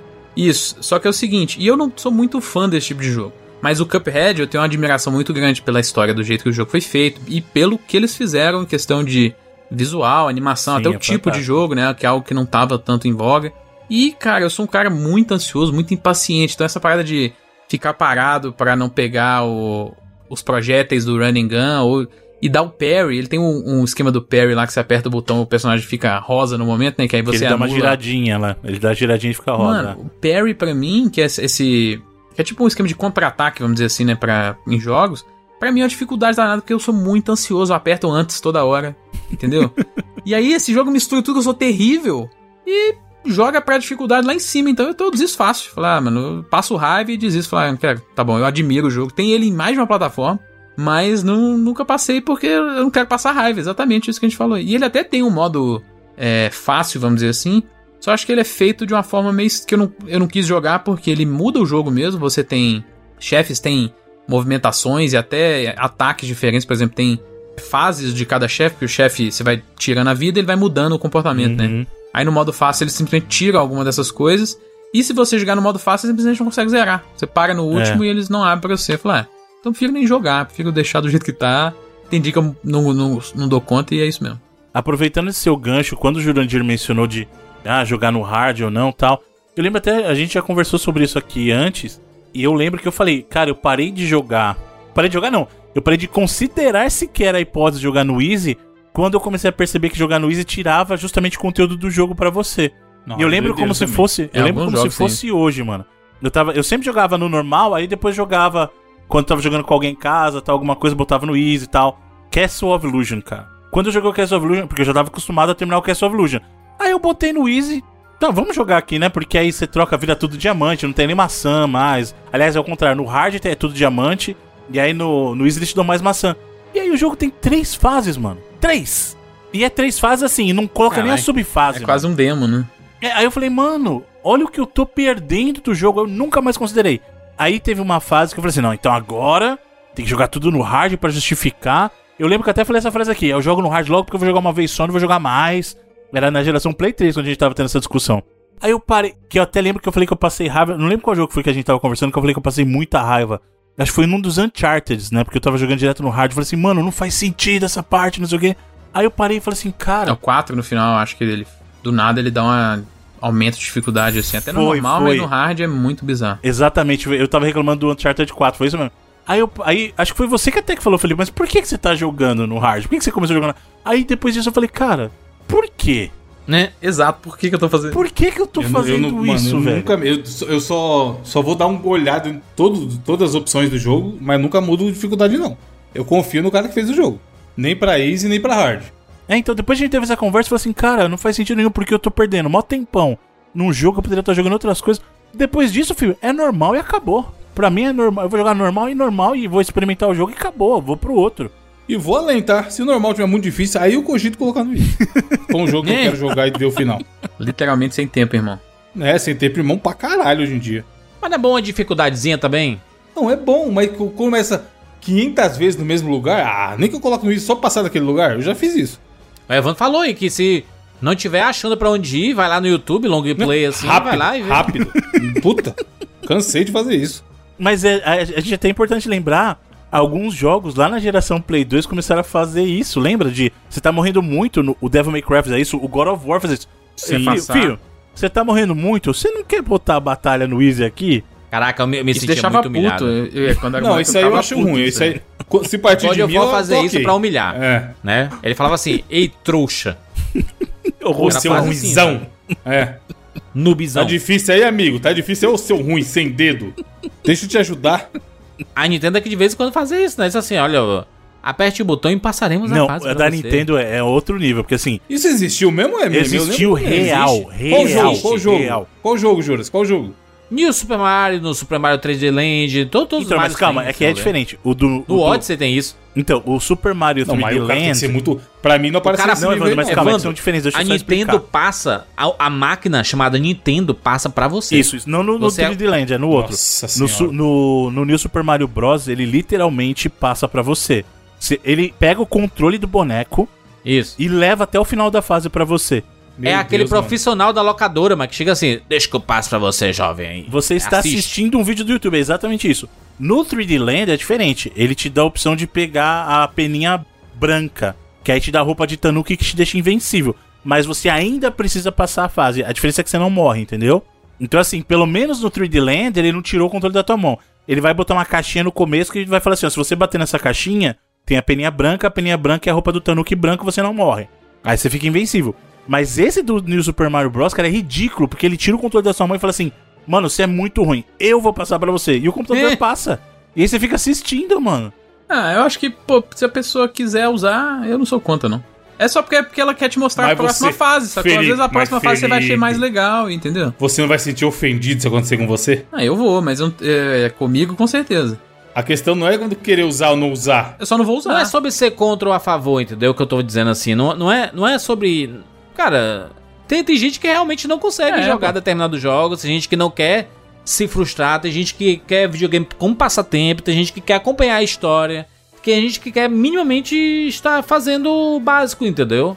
E tá de boas. Mas o que eu fico pensando é que os jogos eles estão ficando cada vez mais. Estamos carregando você, entendeu? Essa parada do. Eu, eu, eu tô falando não é, né, não é porque eu não faço isso. Cara, eu já tô acostumado com isso. Se o jogo. Se eu vou jogar um jogo e ele não tem a parada do autosave a cada 10 segundos, eu sinto que eu perdi alguma coisa. Eu sempre, sempre, sempre fica assim, meu Deus do céu, vou ter que fazer tudo isso de novo com uma parada que você faz em 15 segundos. É foda, mano, é foda. É uma, é uma, é uma parada que a gente tá ficando habituado e, cara, é o costume, é aquilo que a gente falou na abertura do, do podcast, de você estar habituado à forma como eles apresentam os jogos hoje em dia. E hoje em dia a gente se acostumou com vidas infinitas. Se o jogo não tiver vida infinita, a gente não sabe como fazer, mano. Pois é, imagina se eles vão resolver tirar o checkpoint e vão deixar o save no manual só. Aí na primeira vez que você esquecer de salvar e morrer, você vai ficar muito puto. Sim. Vai ficar muito puto. Com você mesmo, né? Pô, mas Exato. é uma, acho que a gente pode entrar e que é, é uma série de jogos aí que não tem que são. A gente já mencionou que são os Souls, pô. Esses jogos não tem. E esses jogos são populares com a galera de faixa etária similar da gente também, bastante, né? Sim, pra caralho. E eles não têm muito, são jogos que. Ah, tem gente que fala que não é difícil, eu acho difícil. Mas sim. será que não é popular também um pouco por isso, Felipe? Do cara mostrar. Eu acho eu sou que é por isso. gamer, eu sou velha guarda, eu sou raiz. É, eu acho que muito do, da sensação que a gente tem ao, ao jogar vem disso, vem da ideia de superar desafio, né? O próprio Miyazaki já falou em entrevista que o propósito, quando ele faz os jogos, é dar a impressão inicial ao jogador de que vencer algumas coisas dentro do jogo são impossíveis. Quando você vê um tanto de inimigo num corredor, quando você vê o tamanho de um chefão, é pensar, cara, simplesmente não tem como eu passar isso aqui, né, do jeito que eu, do, que- do jeito que eu tô. Mas esses, jo esses jogos são jogos que são difíceis no começo, e o que transformam eles não em fáceis, mas em passáveis é a ideia de realmente aprendizado, né? Você aprender Exato, você aprendeu a superar aprender obstáculo. posicionamentos de coisa e, e movimentação de inimigo, é, frame de animação, que, qual o ataque ele vai dar ou não.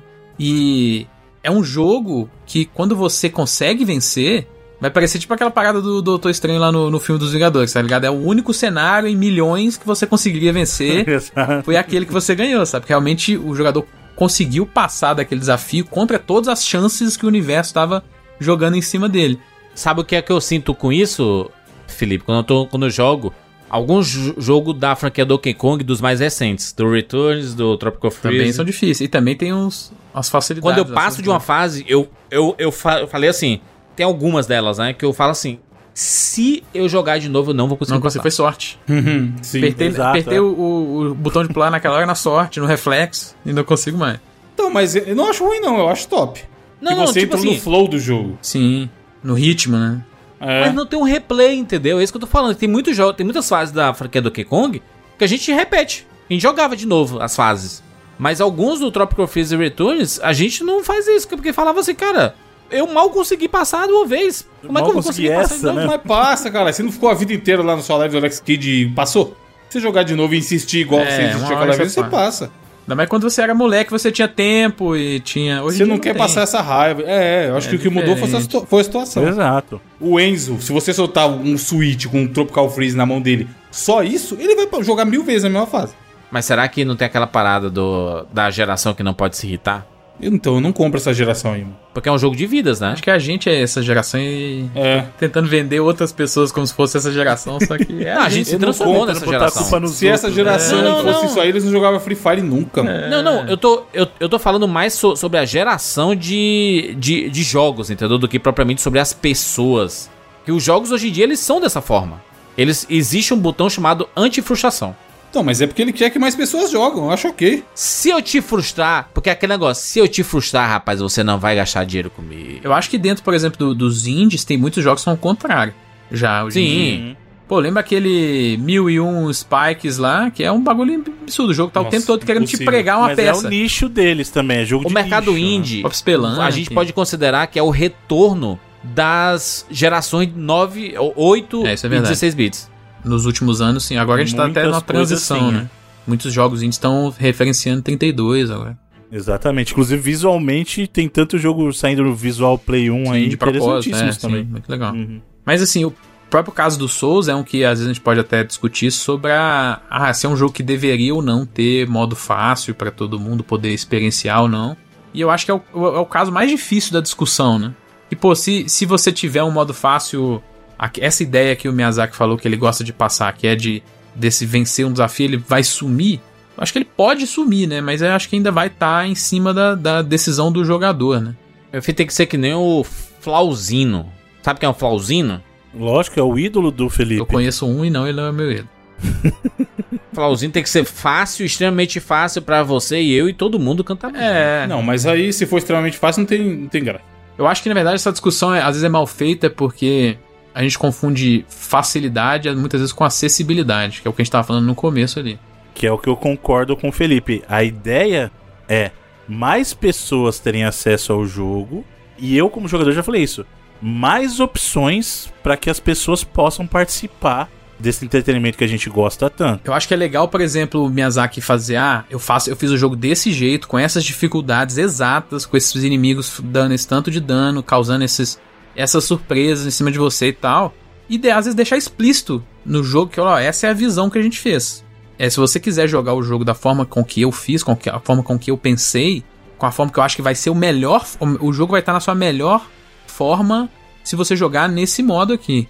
Mas se você tiver Seja que você não tenha habitu a, a habituação mesmo de jogar jogos, seja que às vezes as pessoas têm dificuldades inerentes mesmo, né, físicas, para poder jogar jogos. Então, às vezes a, questão de acessibilidade vai muito além da pessoa ser boa ou ser ruim em jogar videogame. Às vezes ela tem de, de fato condições motoras ou qualquer outra que ela não vai poder jogar o jogo da forma normal e, e a forma com as facilidades, com as questões de acessibilidades, vai continuar sendo desafiadora para ela, né? Porque os desafios dela são diferentes. A pessoa só quer jogar um jogo de boas, assim, Sim, saca? Eu acho que o melhor exemplo de todos nos últimos anos é o Celeste. Um jogo que é, que é difícil, bem difícil, né? Que inclusive a ideia de dificuldade é vital pra história, o mesmo tanto que é pro gameplay. Sim. E é um, é um jogo que a- os designers passaram anos e anos afinando a, a dificuldade. Uma das coisas que eles mais passaram tempo foi exatamente encontrar aquele ponto de dificuldade. Mas ele tem lá um assist mode, um modo de assistência, que pode mexer em alguns é, modificadores do jogo, velocidade do jogo, número de pulos duplos, coisas do tipo assim. Que é, eles falam, ah, a gente sabe que se a pessoa ativar essas coisas, ela vai quebrar completamente essa ideia de dificuldade perfeita que a gente criou mas também vai dar para pessoas que não teriam condição de jogar e de experienciar a chance de jogar. Então, entre ter a opção das pessoas quebrarem completamente o meu trabalho de anos afinando um jogo para ser dificuldade perfeita, que eu acho que é perfeita pensando no- na experiência padrão, e é, as pessoas simplesmente não poderem jogar, eu prefiro que elas possam quebrar, sabe? Que algumas pessoas possam quebrar, sendo que a maioria vai jogar da forma normal, sabe? É, e aí eu tenho que trazer o ponto lá. Acho que a gente até conversou isso. Foi num bônus ou a gente conversou isso em off? Acho que foi num bônus, né? Foi Talvez. num bônus recente, inclusive. Exato. Mas é, é importante dizer que apesar disso soar fácil pro jogador, nem sempre isso é fácil do lado do dev. Eu acho muito bom quando empresas já pensam nesse tipo de, de opção de acessibilidade desde o começo, porque o jogo leva isso como mentalidade de design. Verdade. Mas eu acho injusto as pessoas cobrarem dos desenvolvedores que isso exista. Ah, não, isso tem que ter em todos os jogos. Seria ótimo, porque aí mais pessoas poderiam jogar. Mas se isso não é pensado desde o começo, isso pode acabar comprometendo a integridade. Não tô falando em qualidade, em integridade do jogo. Eu até dei um exemplo lá falando. Ah, simplesmente diminui o HP dos inimigos e vai. Se o cara não pensou nisso desde o começo, eu até dei o exemplo lá do Final Fantasy VII, a última batalha lá com o Sephiroth. Se você muda uma variável e fala assim, ó, HP 50%. Se o jogo não estiver preparado pra isso, o que vai acontecer? Você vai chegar na batalha do Sephiroth, ele vai estar com a forma transformada.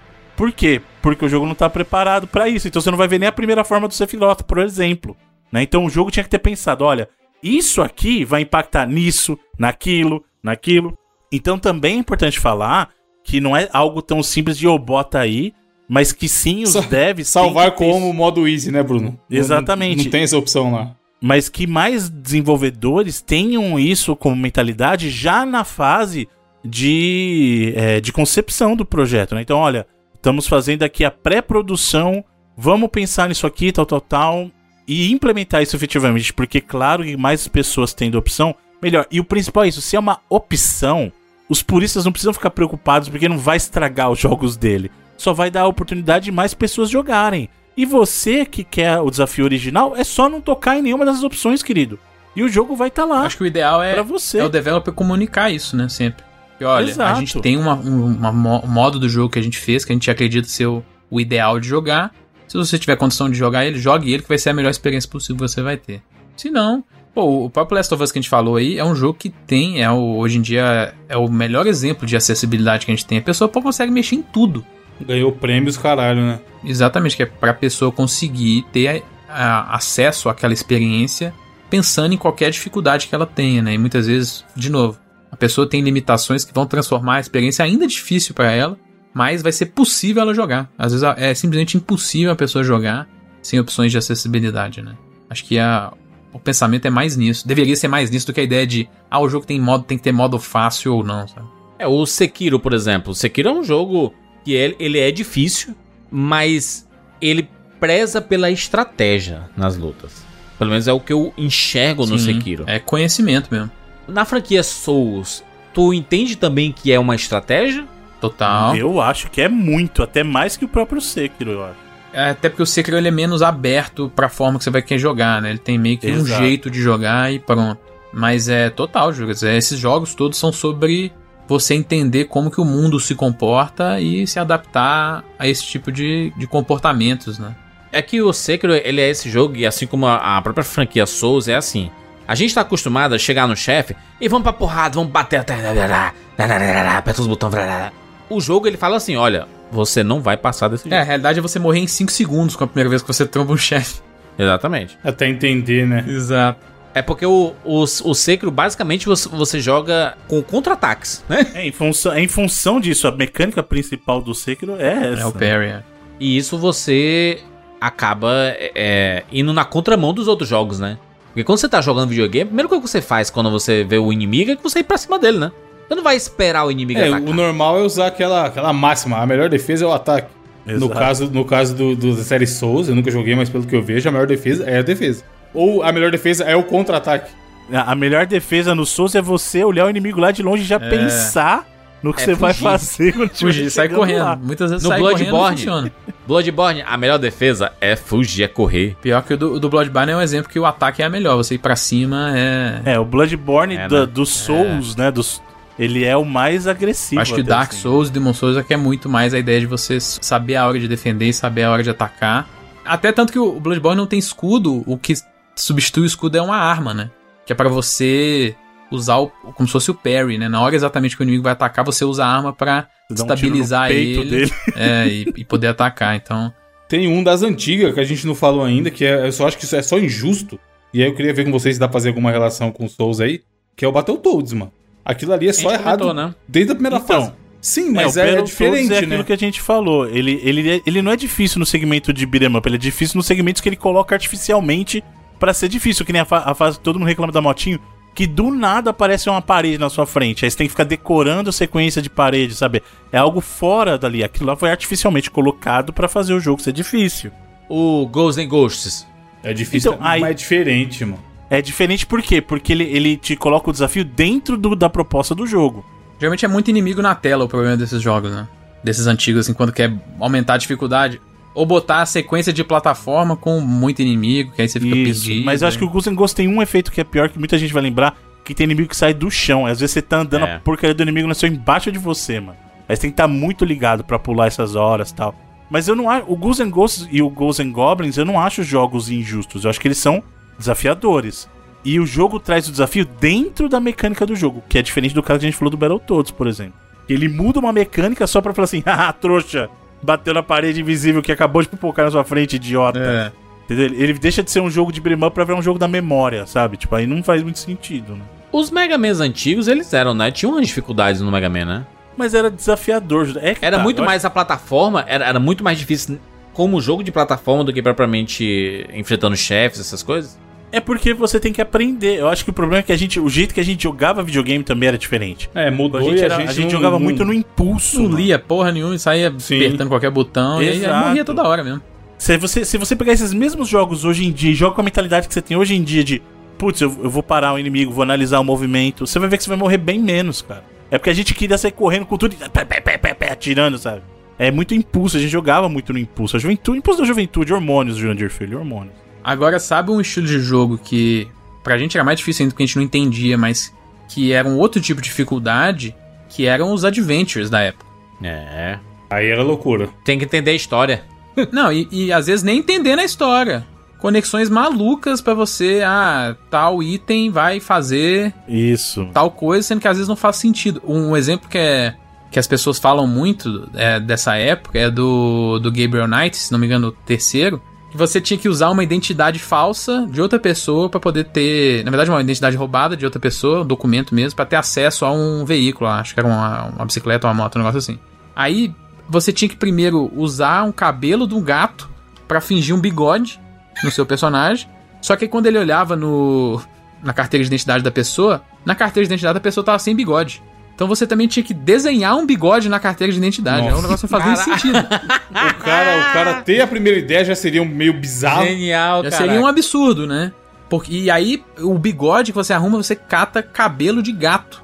Nossa. Você tem um gato lá no cenário, você tem que arrancar o cabelo dele e botar na sua cara, sabe? E desse tipo, pô, talvez não tão escrachado assim, mas, pô, Day of the Tentacle, até Green Fandango, que era um pouquinho mais ok, tinha essas paradas que você tinha que assumir de forma completamente maluca, assim, né? Eu lembro que no, quando eu joguei pela primeira vez Resident Evil, o Resident Evil 1, e aí tem aquela, aquele corredor que tem a sequência dos quadros que você tem que fazer. Eu joguei o Resident Evil japonês. E eu, tipo assim, eu não entendi. Eu passei horas, eu diria dias, nesse corredor sem saber o que fazer. Você apertando todos os botões, né? Não, eu fui fazendo Pô, no, uma nos sequência point and click aí, os gente pegava o mouse e saia clicando no cenário inteiro, até às vezes passar alguma coisa. Porque você precisa entender a lógica daquele corredor, né? Da, da sequência dos quadros que você tem. Mas se você não tá entendendo o texto, e ainda mais quando, quando você tem o inglês e você não sabe o inglês, é a mesma coisa, entendeu? Você não, não vai saber o que fazer, Não mano. adianta, né? Mesmo saber inglês não adianta. É, porque não é, não, não é tipo assim, vá para a parte tal e aperte um botão e aí volte pra É o outro enigma, lugar e né? Não é uma resposta. É um enigma, exatamente. Manual de, de instruções, né?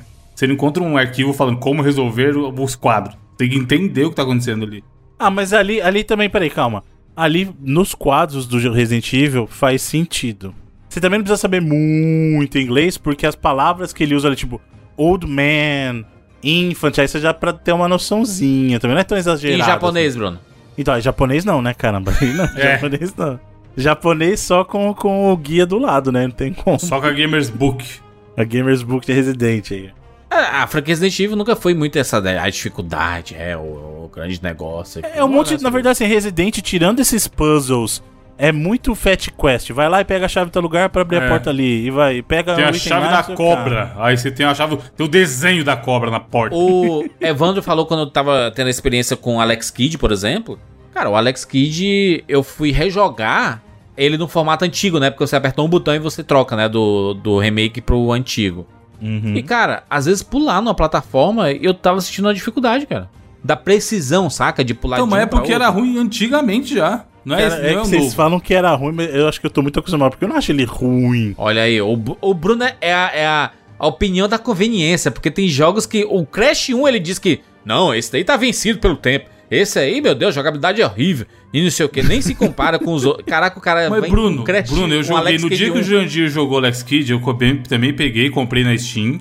E eu baixei o emulador do Master System, abri e joguei. É exatamente igual. É um por um. Tanto no modo, no, nos gráficos novo do remake, quanto no gráfico antigo do remake. E o original é um por um. Por isso que eu falo que era ruim. Não teve, eles não mudaram em nada na. Não, melhor, não Nada, mexeram nada. no É um por um.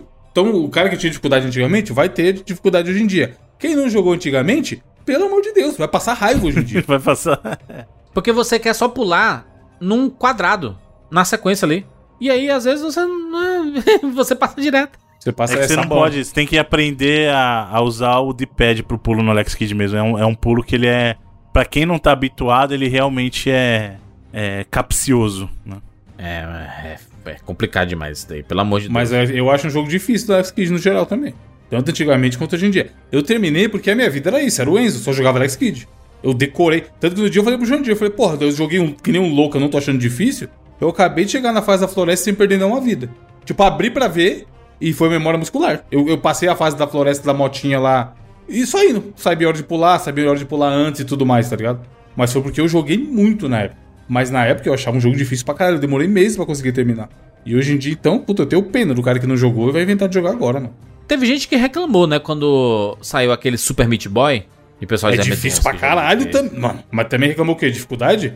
É que eu acho que o Super Meat Boy foi o primeiro exemplo de, eu, que eu lembre de jogo grande, né? Que pegou, chamou muita atenção nessa leva de eu vou colocar desafio e conviva com Lide isso. com né? isso, sim. Que ele foi na primeira. O, o Super Meat Boy é o quê? 2009, 2010? Quanto que é o Super 2008, Meat Boy 2008 primeiro? Acho que oito, é. 2008. Foi na primeira leva daqueles jogos lá da Live Summer Arcade, né, cara? sim. É, tem até no naquele documentário, né? O desenvolvimento do jogo e No tal. filme, né? Não, o No Indie, game. o Indie Game The Movie, né? Isso, falando dos dois. Mas, cara, é muito difícil. Eu terminei também porque eu gostei muito e ele me remetia a esses jogos antigos aí, de morrer, tentar, tentar, tentar, tentar. Mas é muito, muito difícil. Ele é 2010, tá? O Super Meat Boy é do 2010, ele é... Ele é tipo... Ele é uma sequência do primeiro é, jogo de Flash chamado Meat Boy, né? Que é de 2008, né? Ah, tá. Então, mas é muito difícil, mano. É muito. Do meio pra frente fica. Tem fase que você fala. Nunca passarei disso daqui. Tenta, sei lá, 50 vezes. E aí você passa. É muito difícil. Mas é bonzão, eu acho o jogo top. E tem essa também. a- às vezes as pessoas estão reclamando, mas tem que ver que. Vamos supor, será que todo mundo vai curtir um Super Meat Boy? Ainda que Super Meat Boy ficasse mais fácil? Eu acho que ia perder a essência, ia perder a essência. Eu acho que ia perder a É, essência. então, tem, que- tem que ter experiências que às vezes a gente precisa entender que às vezes não é nem a dificuldade, às vezes é o o jogo em si pode nem compensar pra gente. Eu, por exemplo, futebol. Eu não gosto de jogo de futebol. Os jogos de futebol que eu gosto são os jogos que eu cresci jogando. Então, meu limite vai até o FIFA 2000 do Play 1 que eu amo. Ponto. Não adianta se o FIFA ficar melhor, mais fácil, mais difícil. Não é isso que me afasta, por exemplo, de FIFA, entendeu? Ou de PES. É que não é um jogo pra mim. Então, às vezes, a gente tem que entender se o que afasta a gente do jogo é o jogo em si ou é a dificuldade. Ah, eu não jogo esse jogo porque ele é, ele é muito difícil ou simplesmente o jogo não é uma experiência que me agrada. Porque também não adianta, o jogo pode ficar fácil e ainda assim não ser agradável. Tem isso também, né? Mas é, é complicado quando você. Tipo assim, você coloca no Easy e o Easy ele simplesmente apresenta um recorte do jogo, né? É porque também tem a opção preguiçosa, aquilo que eu falei, o cara você botou no Easy e o cara vai lá e faz assim, ó, é, HP menos 50%, sabe? E aí, tipo, Eu, realmente... eu eu lembro que o pessoal criticava o Zangado, lembra o Zangado, né? Que faz os, os vídeos e tudo mais. E aí criticava que ele jogava os jogos no Easy pra fazer a- as demonstrações do jogo. Tipo assim, caraca, olha aí, ele tá jogando aí o Uncharted, o pessoal nem atira. É, então, tem, aí eu acho que tá mais culpa do jogo no Easy do que ele, mano. Ele optar por isso eu acho ok, porque ele consegue mostrar muito mais do jogo que se ele pega um Exato. jogo que é difícil no normal. E aí, ele vai ficar morrendo. Ninguém quer ver gameplay de gente morrendo, mano. Você quer ver o jogo. Quer ver o cara mandando bem e tudo mais. Ou se for engraçado. Igual, o Nerd Player, é, os caras morrem pra caralho, mas a proposta deles não é ser bom. Exato, é parte da graça do negócio. É, vários desses jogos que a gente falou que às vezes são injustos, é, são pensado nisso. A galera vai fazer os vídeos e morrer mil vezes, passando raiva, e a galera vai rir, né?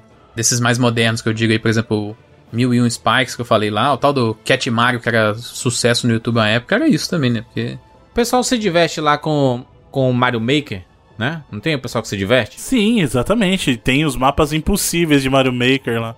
Tem gente que curte isso, então. É, mas ele tá gerando conteúdo às vezes também, né? Eu não acho que o cara sozinho em casa baixa um, mapa mega difícil de Mario Maker e ele fica tentando passar. Ah, tem. Tem gente, com Será, certeza mano? tem. Sempre um ou outro tem. Acho que é uma parada que a gente sempre vai discutir, mas a gente vai passar por evoluções, né? A geração de videogame ele evolui cada vez mais. Eu lembro que quando eu tava comentando sobre. A, a gente tava falando sobre Crash Bandicoot, né? Que o primeiro Crash ainda tem password pra quem não tinha memory card. e aí. A evolução disso, né, cara? Olha a evolução disso. O memory card é pra você continuar da onde você parou. Ou usar o password, você também continua de onde você parou. E aí, eu- depois que os videogames passaram a salvar tudo no próprio videogame, né? Por causa da internet, etc. Você resolveu esse problema. Será que resolveu? Não resolveu? Porque hoje, eu, eu tava pensando nisso esses dias, cara.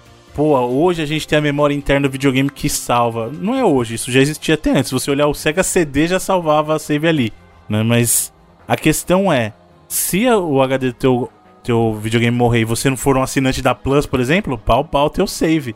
Será que não seria melhor ter um backup, um memory card da vida que você leva o teu save pra qualquer lugar? Hoje você tem sim a opção da internet, mas é não é todos que estão acionados por default. O, a, no caso da Microsoft, sim. O save da nuvem é sincronizado, inclusive, entre plataformas diferentes. Mas a Sony e a E Nintendo. de graça, né? E- Isso, e de graça. E a Sony e a Nintendo, não, não, não. Se você não pagar o Switch Online e não pagar a Plus, no caso da Sony, fio, um abraço. Teu save tá, tá preso dentro do teu Imagina, videogame. Bruno. O cara com o personazão lá de duas mil horas. Adeus. Pois é, eu tenho até medo de pensar.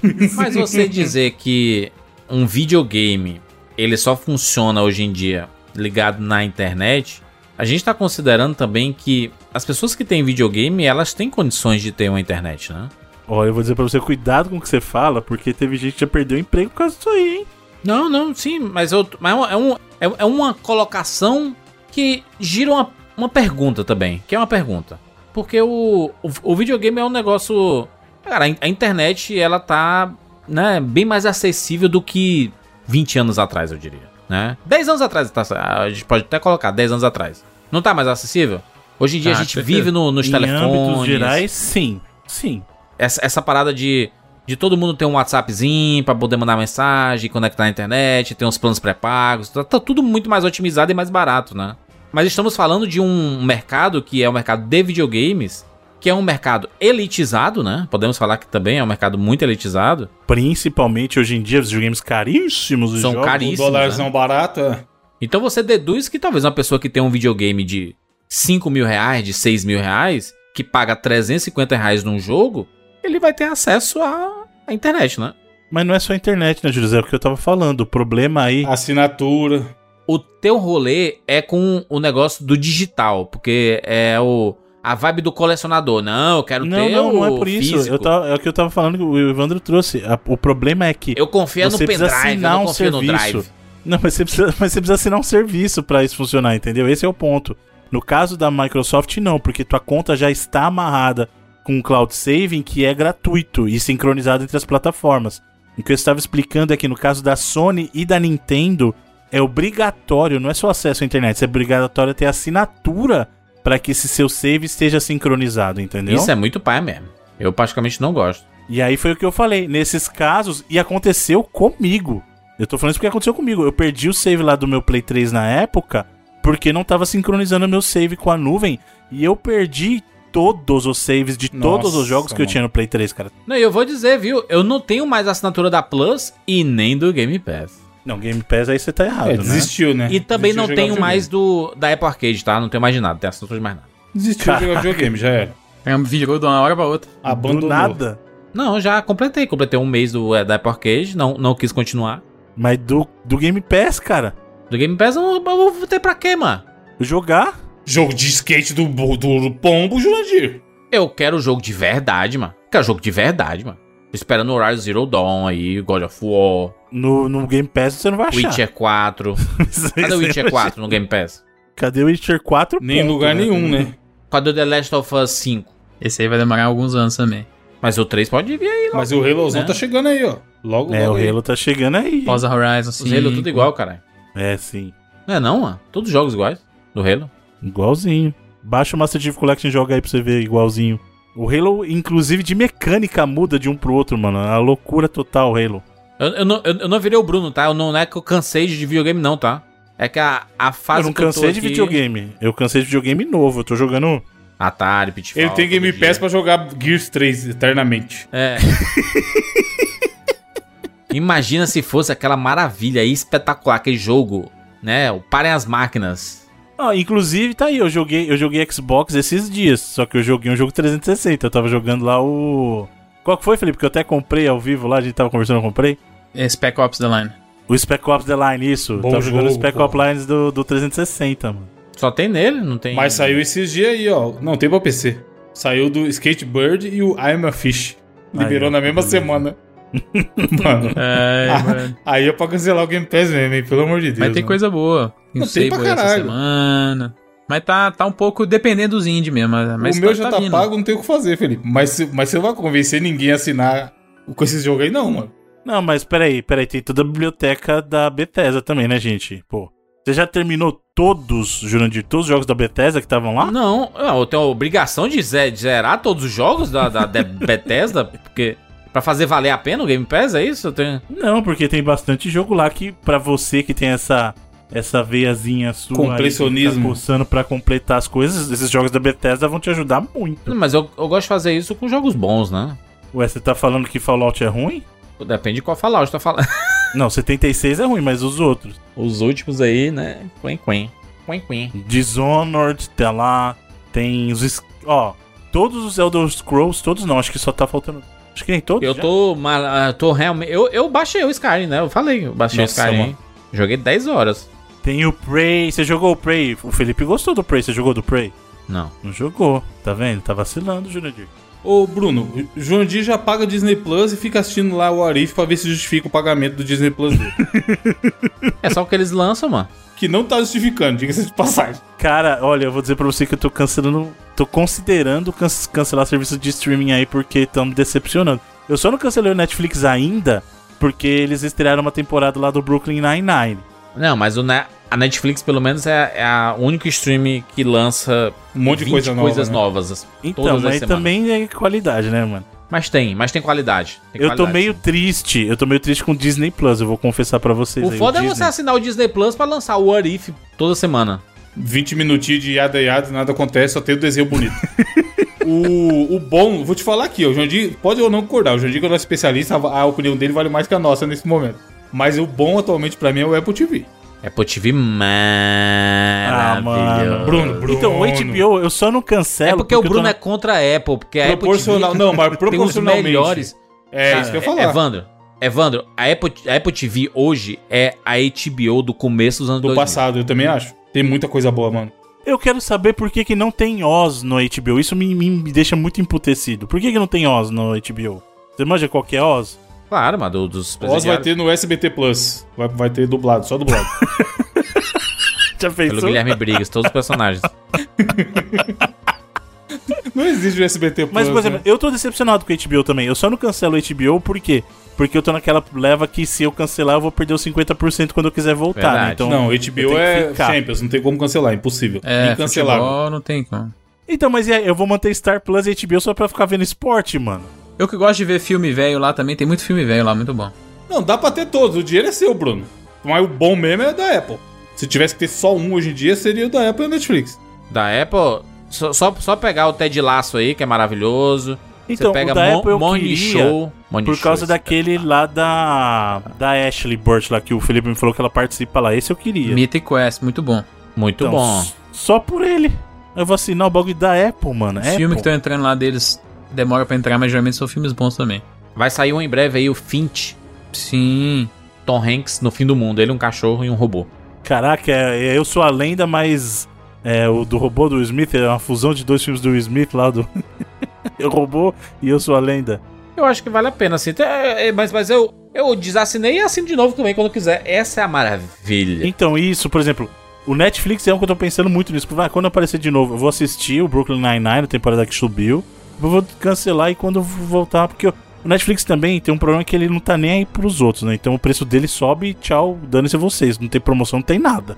Então eu falei, ah, é, tá bom, Netflix, então tá. Então vai tomar um, um tempo de banco aqui. As pessoas pra não conseguem viver sem Netflix. Mas eu tô pagando e não tô usando, mano.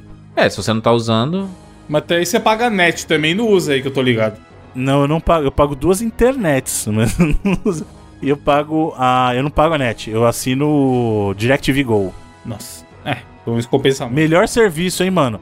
Não vou, me- muito melhor que TV a cabo. Vocês estão rapidão. louco. Rapidão, DirecTV Go e. Travando pouco. O Bruno é o sonho desses assinaturas, ele assina todos. É. Tá falando aí de cancelar, não cancelar. Vamos tu lançar um um Crunchyroll, novo. vai- Bruno? Primeiro Crunchyroll. Crunchyroll, lógico, Crunchyroll tem que Nossa, ser. o cara gasta 500 conto por mês só dessas loucuras, mano. Eu assino todos por causa do trabalho mesmo, né? Eu tenho, tenho que ter assinatura de todos. Não, e o legal é que eu assino todos e pergunta qual que eu uso. Ó, eu, eu pago Crunchyroll, adivinha onde eu assisto anime? YouTube. Na TV, mano. TV é foda, fico No- esperando da hora. Isso? Na Meu load? É. Não, então tem o canal 50 que passa anime antigo também. Tem, mano, tem. Eu sou o cara, eu sou o cara que eu pago os streams pra assistir TV. TV é ah, tipo um sinal digital mesmo de antena. O sonho dos streams. Ô, Bruno, o Bruno, assi- eu sei que ele assina stream de filme velho também. Também. O Mubi? Nossa, mano, aquele. Nossa, caro pra caralho. Eu, eu ia falar uma, uma. Vou fazer uma propaganda de graça, mas eu não vou falar, não. Isso aqui, isso aqui eu não vou, não. A gente já fez propaganda de tudo aqui, rapaz. Todos. É, Bruno. Inclusive, po- inclusive, vou fazer de mais um. Pra quem gosta de filme mesmo, Telecine é o melhor disparado. Cara, assim é muito bom. Telecine tem coisa pra caralho, mano. Seria os fiquei dois que eu não, que eu não vez. cancelaria hoje, seria o HBO por causa do futebol e o Telecine por causa dos filmes. Mas H- HBO Max, ele tá com muitos. A Muitos gente já não falou exatamente dessas mesmas coisas no último programa, não Fala, viajando. sei lá, mas... Acho que não, não, Ou disso no não. penúltimo, sei lá. não, a gente falou com uma abertura, eu acho, sei lá. Ó, eu vou falar então. falado Não lembro. sei lá. Não lembro. Roku TV, mesmo pra quem tem Smart TV, a interface deles é melhor do que a interface de TV Smart, mano. É o que isso aí? É o Fire Stick pirata? Não, de pirata não. Roku TV é pra você usar serviço streaming oficialmente, não é IPTV pirata, Pra não. você deixar o seu TV Smart. É, então, tipo um Fire Stick, só que de outra marca. Ah, É. Entendi. Só que a interface dele é melhor do que muita TV Smart aí, hein? Tô falando mesmo. Mas custa o quê? 200 conto. É. Ah, Bruno, pelo amor de Deus, compra comida com esses 200 conto aí. Hoje em dia, você vai comprar comida o quê? Vai comprar um ovo, né? 200 reais, mano. É isso que eu ia falar, 200 reais você compra vários jogos extremamente difíceis Você- na sabe o que é difícil? É a galinha botar um ovo. Pois é, botar um ovo é difícil. Enfim, enfim. Falamos aqui sobre jogos extremamente difíceis. Quais são os jogos muito difíceis pra vocês? Coloca aí nos comentários 99vidas.com.br. Vocês, vocês acham que a, a geração mudou? Os jogos estão diferentes?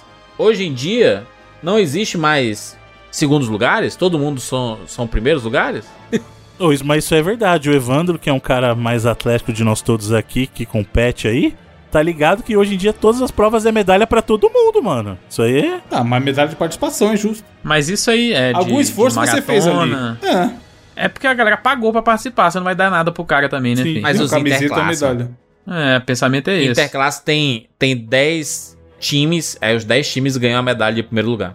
Isso é verdade? Isso é real? No é- primeiro lugar, vocês estão inventando, não? Não é de participação só? Não, é medalhinha, mano. Não, mas a criança sabe que ela perdeu, cara. Não adianta nada dar uma medalha. Perdeu de 8 a 0 e aí ganhou uma medalha. De merda. É, tu é uma criança nova geração, mas não é trouxa, porra. O moleque fortileiro lá, você acha que ele não tá Deus na escola? Isso aí, mano, não adianta nada. O cara, vendo? jogando, o cara jogando, né, mano? Aí acabou o jogo, 32 a 0 É. Tô aqui, ó, Toma aqui medalha. sua medalha. A criança vai jogar medalha no mato rápido. É, Olha que legal, eu né, levei 32 gols e ainda ganhei uma medalha. Imagina, Aí- chegando, em, chegando em casa Isso pra é- contar pro pai, né? E você tá achando isso ruim? Isso é vida boa demais, fi. A gente, a gente não devia querer isso pra todo mundo, não precisa fazer nada, É, todo mundo devia. ganha. Mas quando você joga o código lá, você fica tristão se você Fico ficar em segundo. Então, Fico bravo, jogo controle na parede e tudo. Não, mas eu, mas eu jogo lá o, o Battle Royale e aí começa lá bonita. Aí quando em 30 segundos eu morro, aí eu fico triste, mas eu ainda ganho alguma coisa quando eu morro. Ele, eu, ganho um pontinho e libera uma arma assim, sabe? Sempre tem. Esses jogos, eles são os campeões. Diz assim, ó. Você perdeu, mas toma aqui alguma coisa, pelo menos. Você vai ganhar alguma Toma coisa. essa aqui. migalha aqui. Toma é essa. o Overwatch, o Overwatch contra eliminação. O boneco tem 100 de vida, sei lá. Se você tirar um, conta que você ajudou na eliminação. Você não Olha fez aí. nada, você só deu Trabalha em equipe, longe. pô. É, Aí mas, tô você, mas você- sempre você tá ajudando. Assistência, não sei o quê. Mas ele sabe que se você der alguma coisa, você fala assim, porra, eu perdi. Porra, mas, mas né? Tô apertando vários botões aqui pra desbloquear tudo que eu ganhei. Não fez nada aí, mas toma esse meio pão velho aqui pra você não ficar triste. Exatamente, mano. É isso. Só- Então, é a tática. A tática do- dos videogames de hoje em dia é essa. Finalizamos mais um 99 Vidas. Segue a gente no 99 Vidas, arroba 99 Vidas no Twitter, né? Ou 99 Vidas Podcast lá no Instagram. Segue a gente também no Spotify. Estamos em todos os aplicativos de podcast. Citamos sempre o Spotify, mas ele é o que menos nós temos menos audiência, né? Mas porque a gente quer crescer lá. Por isso, se você usa, segue a gente no Spotify. É isso, nos encontramos na próxima semana. Tchau.